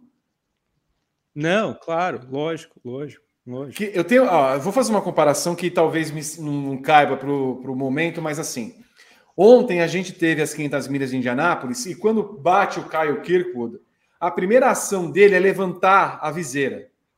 Eu fiquei, eu falei assim, cara, por que, que ele levantou? Por que, que ele teria uma, uma reação dessa, sendo que a viseira é uma proteção? Ele tiraria o capacete, por exemplo. Assim. Então, por que, aí, se a gente reparar no, no, na viseira dele, a viseira é aquelas viseira, viseiras meio crom, não é cromada, eu não sei dizer para vocês. É, é, sabe quando o óculos escuro tem aquela, aquela proteção? Sim, sim. Espelhado. Espelhado. E era, era meio amarelado, sabe? E eu falei assim, cara, o que deve ter acontecido é, quando ele estava de com ponta cabeça, estava escuro. Eu acho que ele não conseguia ver o que estava acontecendo. Então a primeira reação foi levantar, porque estava espelhado, mas estava escuro. Eu falei assim, acho que a primeira ação dele foi levantar para ver onde é ele estava. Né? Que estava errado do mesmo jeito. Mesmo assim, assim para mim, ele pensou que estava escuro, ele não conseguia ver o que estava acontecendo. Pô, os caras em Mônaco, o cara mora em Mônaco. O cara é, não é que tipo, bonito, velho, lugar gostoso. O príncipe, o rei da Malásia estava lá. Se fosse o rei da Malásia, lá o, o, o Karabang, o Sepang, nossa, que túnel bonito, nunca achei que fosse tão escuro. Pô, o cara anda a carreira inteira, mora em Mônaco, vai falar que o túnel é escuro. Cara, a pior coisa que você pode falar, velho. Pior, ah, eu vi o eu vi eu tomei um LSD, vi o cavalo rampante. Ah, não dá, não dá. Eu não tenho mais paciência. Eu não tenho mais paciência. Eu não tenho mais paciência. Não, não, não realmente não. Não, Ferrari não dá. Esse aí, viu, Gá? Vamos anotar, porque essa aí vai ter que ser. A, a gente vai ter que colocar uma. uma... Um adendo, uma... melhores do ano. Isso, exatamente, com isso daí, porque não é possível, não é possível mesmo. E deixa um like aí, por favor. Porque a Já Ferrari, a, né, a, a, nossa galhofa aqui da Ferrari merece. A Ferrari não se muito, você, mas a gente sim. Se você na sua casa está revoltado também com a Ferrari, deixe o seu like. Coloque nos comentários. Eu estou. Como fariam na televisão. Eu estou revoltado. Por favor. O GP de Mônaco, Evelyn, marcou o primeiro fim de semana da Mercedes com as atualizações do W14 que eles se recusam, inclusive, a chamar de B. Sim. Falando nisso, um beijo para o B, Nenê. Lewis Hamilton, apesar da batida no treino livre 3, se valeu dos problemas da Ferrari para fechar no quarto lugar. E George Russell, apesar de vários erros, inclusive uma escapada na curva Mirabot, que tirou o potencial pódio, foi quinto. O resultado deixa a Mercedes apenas um ponto atrás da Aston Martin na briga pelo segundo lugar nos construtores. Evelyn, o que podemos analisar das atualizações da Mercedes? Já dá para tirar alguma conclusão? Ou o sorrisão de Hamilton já disse tudo? Eu, eu tenho um carro. eu acho que é, vai muito na, no, no, que o Toto Wolff falou na sexta-feira. É, não é pior do que estava. Isso já é, uma, já é uma, um aleito lá dentro da, da Mercedes. Mas o carro, sim, é, ele não é, não tem nenhuma grande revolução, nem nada disso, né? Porque eles recuaram muito com, com o projeto, é, pegaram, né, montaram, pegaram elementos de, de, de cada equipe ali, das, da, de Red Bull, Aston Martin, Alpine, é, tem coisa da Alpine no carro, né? Então, você ter uma ideia do, do, do quebra-cabeça que eles fizeram ali para tentar formar esse, esse carro. É, mas ainda não dá para dizer assim, olha, é um passo à frente, é alguma coisa, é, agora vai, sabe? Coisas assim, porque Mônaco, né? Então, assim, Mônaco é muito difícil, a, a pista é muito difícil, choveu, é, enfim, então algumas questões aí é, limitam a avaliação desse, desse novo carro da, da Mercedes.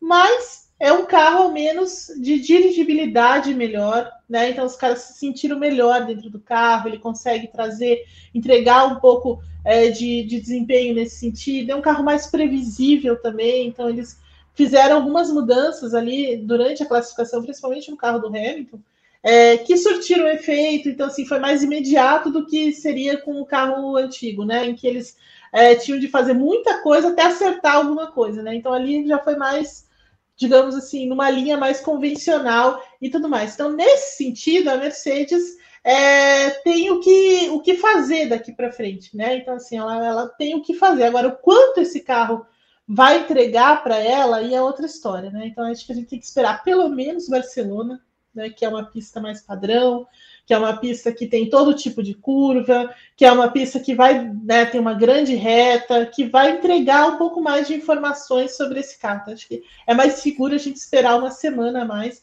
para falar um pouco desse, desse WB que eles cismam em não, não dizer que é novo e nem B, nem nada disso. Mas é, é de fato um carro bem diferente, eles mudaram muita coisa no carro. Então, é, dá para dizer isso. Assim, a, a Mercedes tem um carro mais convencional e mais previsível, né? Agora, o que ele vai entregar, ainda a gente vai, vai esperar um pouco mais. Mas o que eu queria falar pra, da Mercedes, até fazendo uma comparação com a, com a Ferrari, né? Claro que a Ferrari é. Ela tá muito além. Mas assim, a Mercedes não faz esse tipo de coisa, né? Então, assim, ela não, não tem estratégias malucas. É, os caras, os, os, dois pilotos conseguem tirar mais. É claro que o Russell né, teve, teve um essa questão durante a corrida ontem, mas assim, é, a, a, a, Mercedes me parece que ela nunca vai estar na situação que a Ferrari está, por causa desse, desse estilo de trabalho muito diferente é, da Ferrari. Isso acab, acabou se refletindo também nessas, nessas atualizações, né? Então, assim, ela não foi atrapalhada, né? Não foi. Não quis inventar muito. É, e foi na certeza do que é, tentar coisas malucas como a Ferrari é, possivelmente faria. Então, basicamente, ela não é tão maluca quanto a Ferrari. Não. não é tão. É, assim, a, a, Ferrari vai mais do que maluquice, né? Assim, a, Ferrari é, é uma mistura de, de assim, é, de gente descabeçada, sabe? Assim, que não, não descabeçada. assim, a, a, Ferrari, assim, ela é meio histérica e ao mesmo tempo excêntrica e ao mesmo tempo descabeçada, né? Então, assim, ela não tem um, não tem uma definição muito séria, assim, né? Mas a e nesse ponto a Mercedes, a, a Mercedes é mais pé no chão, digamos assim, né? Ela faz as coisas ali mais na, na certeza do que a Ferrari, a malucada. A malucada, essa é a então, Gabriel, a Espanha será o teste real dessa Mercedes, é isso. O que, que você vê desse carro aí? Se pelo menos há um caminho que a Mercedes não tinha antes. Ah, eu acho que há um caminho, há uma, uma luz no fim do túnel. A Mercedes está com um carro padrão agora, um carro padrão do resto do grid. A gente já sabia que não tinha mais nada para tirar do zero pod. É, a Mercedes sabia, mas insistiu, né? Até, até não dar mais certo, é, até não poder mais, até o momento em que começou a ficar realmente constrangedor na pista para ela, ela resolveu desistir do, do Zezé. É, agora eu acho que ela tem um carro mais padrão, um carro para com margem de evolução, né? Porque agora que ela tem que ela tem pod, né? Ela, ela realmente tem, tem, tem condições de, de, de evoluir o carro como as outras. Porque agora. Qual é o carro, Gá? Se é o outro era o Zezé, esse é qual? Ah, eu, eu não sei ainda. Eu estou esperando a própria Mercedes dar um nome para ele para poder gerar um apelido. Mas, mas por enquanto eu fico com o Tem Pod. Né? Não sei quantos pods, mas tem pod.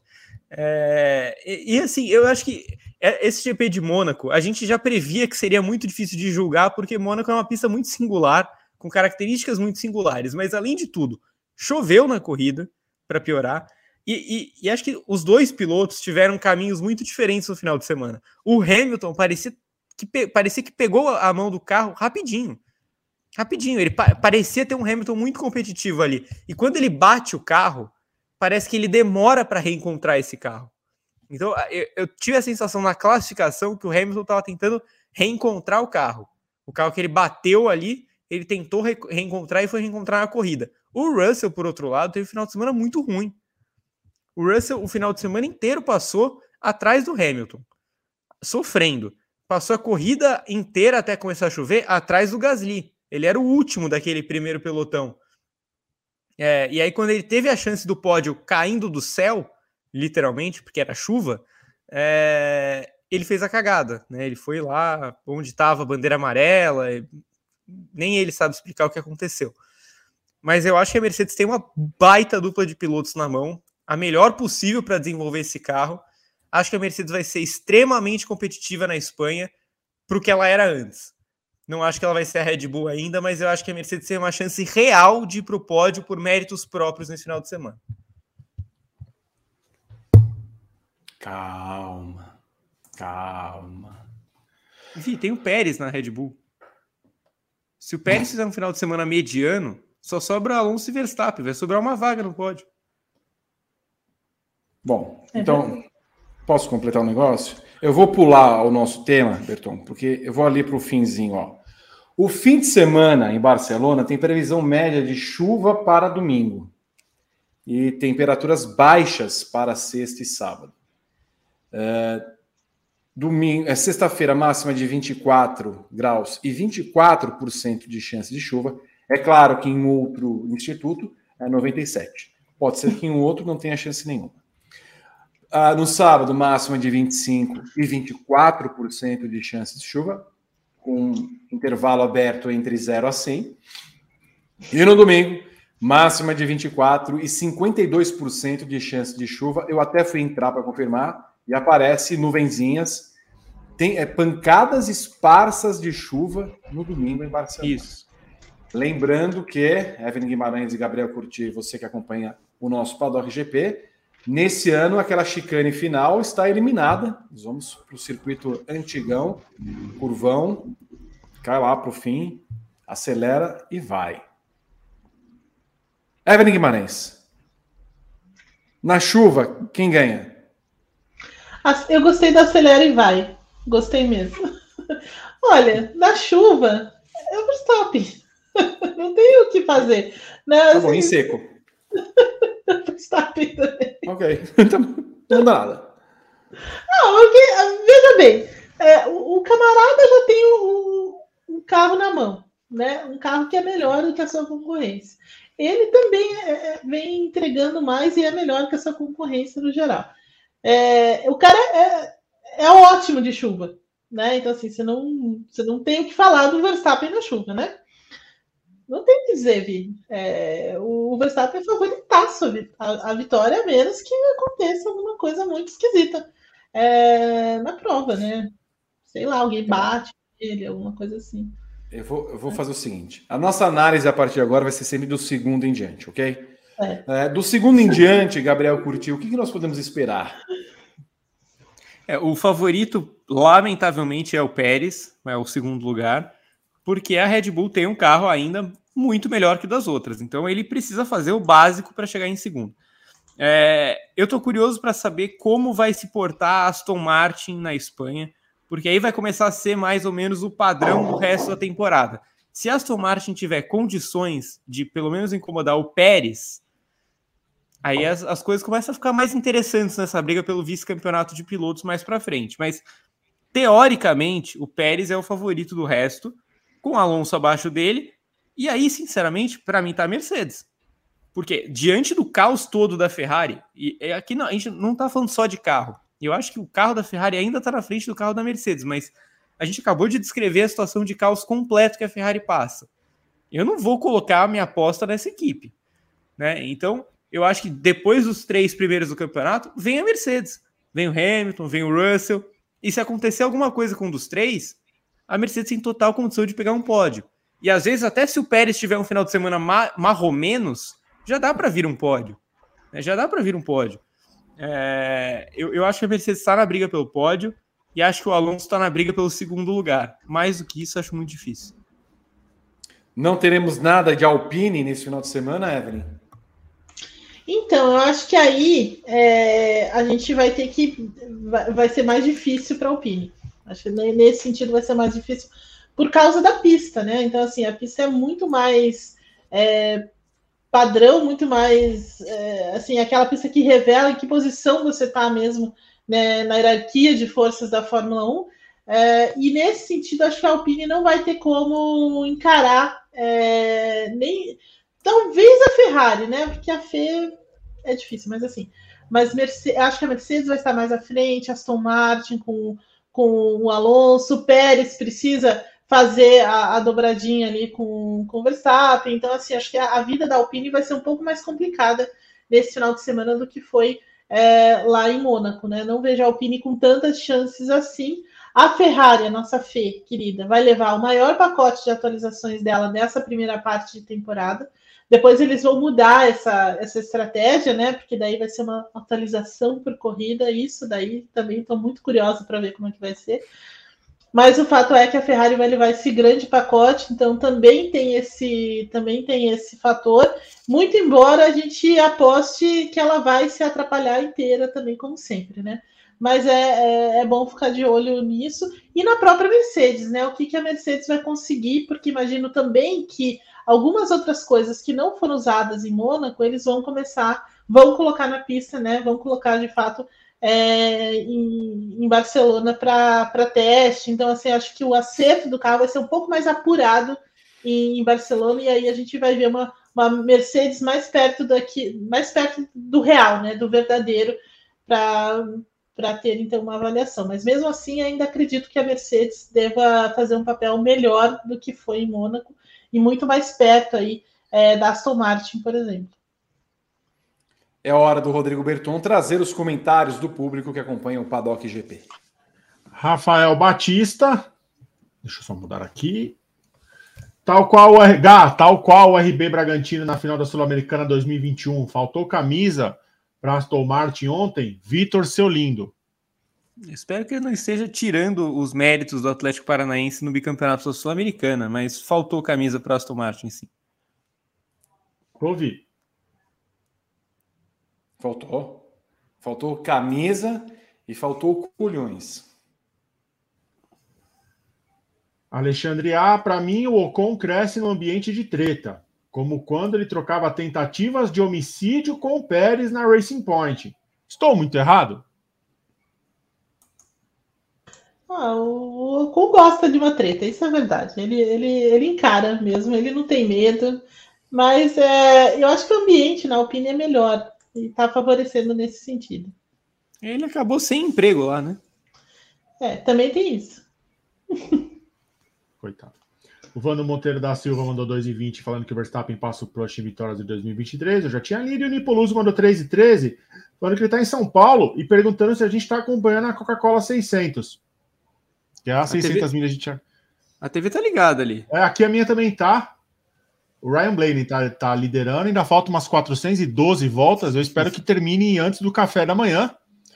Pelo menos eu vou dar tempo de ver ó, o massacote aí aparecendo mais uma vez. É, vai dar para ver o jogo do, da NBA e depois voltar para ver o final da corrida. Isso que tá um chove, já choveu, tá beleza. O Jimmy Johnson já abandonou, Victor. Tá beleza, Jimmy Johnson também, viu? Esses foram os comentários do público, Victor Martins. Vou ao meu roteiro. As 500 milhas de Indianápolis tiveram um final espetacular. E eu pulei na cama, é o que está no roteiro, com a vitória de Joseph Newgarden, a primeira dele no simpático Speedway. Marcos Ericsson terminou na segunda colocação e lamentou depois da prova pela relargada a terceira, irresponsável e perigosa. Pato Award tinha chances de vencer, mas se afobou e bateu na centésima nonagésima segunda volta da corrida. Tony Canaan e Hélio Castro Neves terminaram no meio do pelotão, sendo que o primeiro brasileiro não volta mais para Indianápolis e o segundo confirmou presença no ano que vem. Gabriel Curti as 500 milhas de Indianápolis que escolhe o seu vencedor. Nesse domingo escolheu Joseph Newgarden, quando não parecia escolher.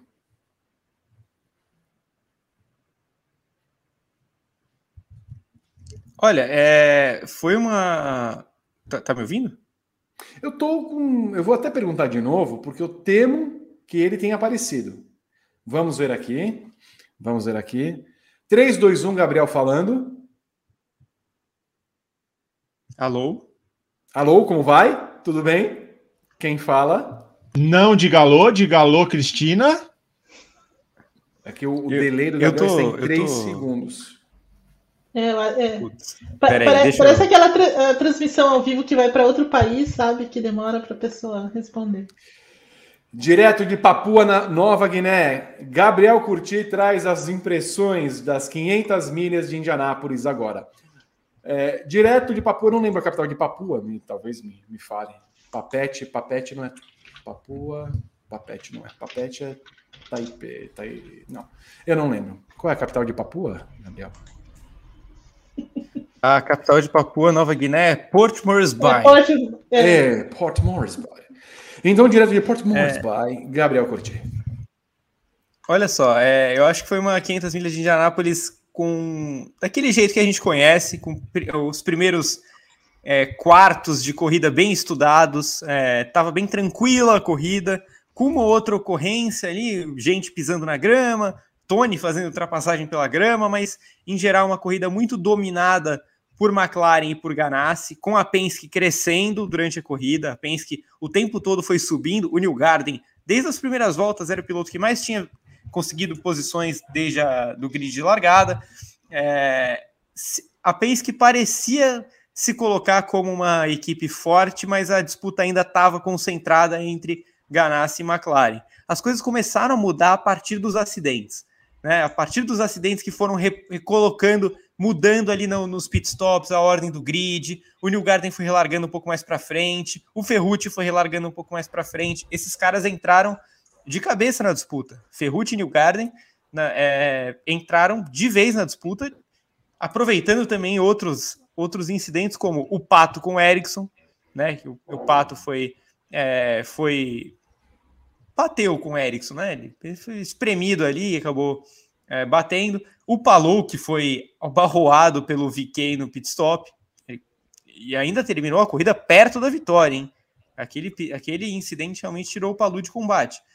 É, mas enfim, a vitória do New Garden justíssima para o. Como eu falei no meu comentário inicial, para mim é o grande piloto da Indy na atualidade. Acho o New Garden fantástico e achava um absurdo ele não ter uma vitória de Indy 500 no currículo. Era o que faltava para ele. É um cara bicampeão da Indy que poderia ser tetracampeão tranquilamente ele não, se não tivesse tanto azar. Em pelo menos dois dos últimos três anos ele teve muito perto do título e alguma coisa aconteceu é, de destino que não deixou ele ser campeão. É, esse ano eu acho de novo que ele vai brigar pelo título até o final. Acho que ele é o grande nome da Penske no momento, por mais que o McLaughlin seja um bom piloto e que o Power seja o campeão vigente. É, acho que o New Garden é o grande piloto da Penske, é o grande piloto da Indy. Achei muito legal a comemoração dele no final. Estava é, todo mundo esperando que ele fosse escalar o, a grade. Ele se jogou no meio, foi para a galera. Achei bem bacana isso que ele fez. É, estava completamente doido com a vitória e tal. E acho que ele foi muito inteligente do jeito que ele venceu o Ericsson na, na última volta, porque o Ericsson tentou fazer exatamente o que ele fez ano passado. O Ericsson estava pronto para reproduzir o roteiro do ano passado, só que o New Garden não quis cair é, no mesmo roteiro que o Ericsson praticou no ano passado. E a gente sabe que o histórico do New Garden em últimas voltas em oval, em disputas apertadas, é uma coisa de louco.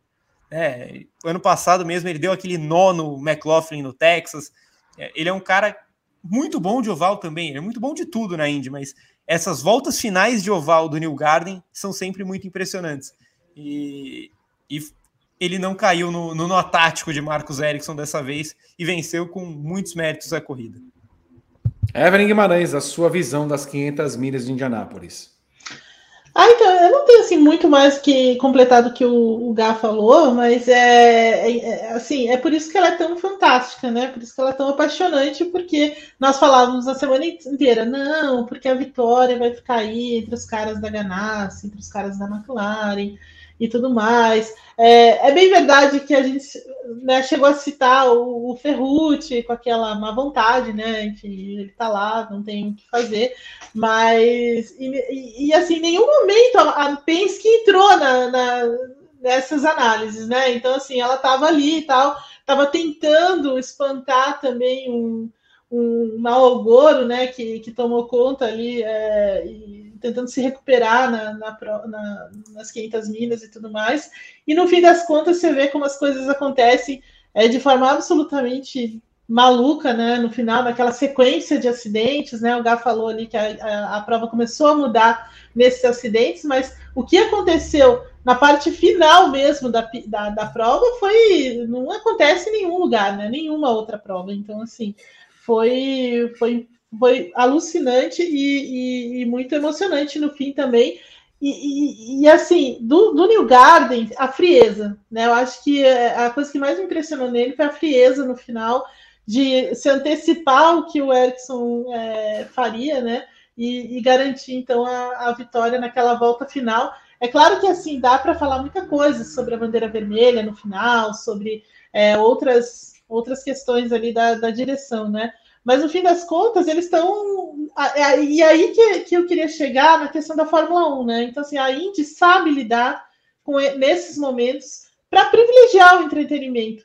Né? E, e, e, é onde a Fórmula 1 se atrapalha inteira e, come, e, né, e comete uma série de, de impropérios e tudo mais.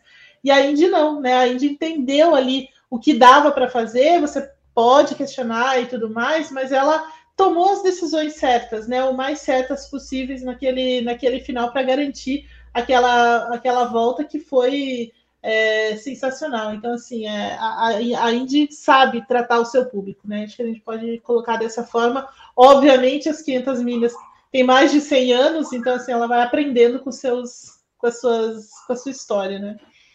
E é isso. É, e ficou alívio daquele pneu que voou, caiu só em cima do carro né, em cima de um carro e não atingiu ninguém naquele momento. A Indy já falou que vai investigar isso e tudo mais, mas eu achei muito simpático também ir atrás do proprietário do carro, que no caso é uma, é uma fã, né? A moça estava assistindo a, a corrida lá, ganhou uma carona, andou pela pista. Então, assim, espero que o Roger Penske pague também o, o estrago no carro dela. Eu ficaria muito chateado se caísse um pneu no meu carro daquele jeito. que ele pague também é, o, o que aconteceu lá. Rodrigo Berton, quero saber da sua opinião sobre as 500 milhas de Indianápolis desse domingo, com a vitória de Joseph Newgarden, que ganhou 3,66 milhões de dólares, 18,3 milhões de reais, o maior prêmio recebido por um vencedor de 500 milhas de Indianápolis. Era, seria muito estranho o Neil Garden passar a carreira dele sem colocar um roxinho dele ali no Borg Warner.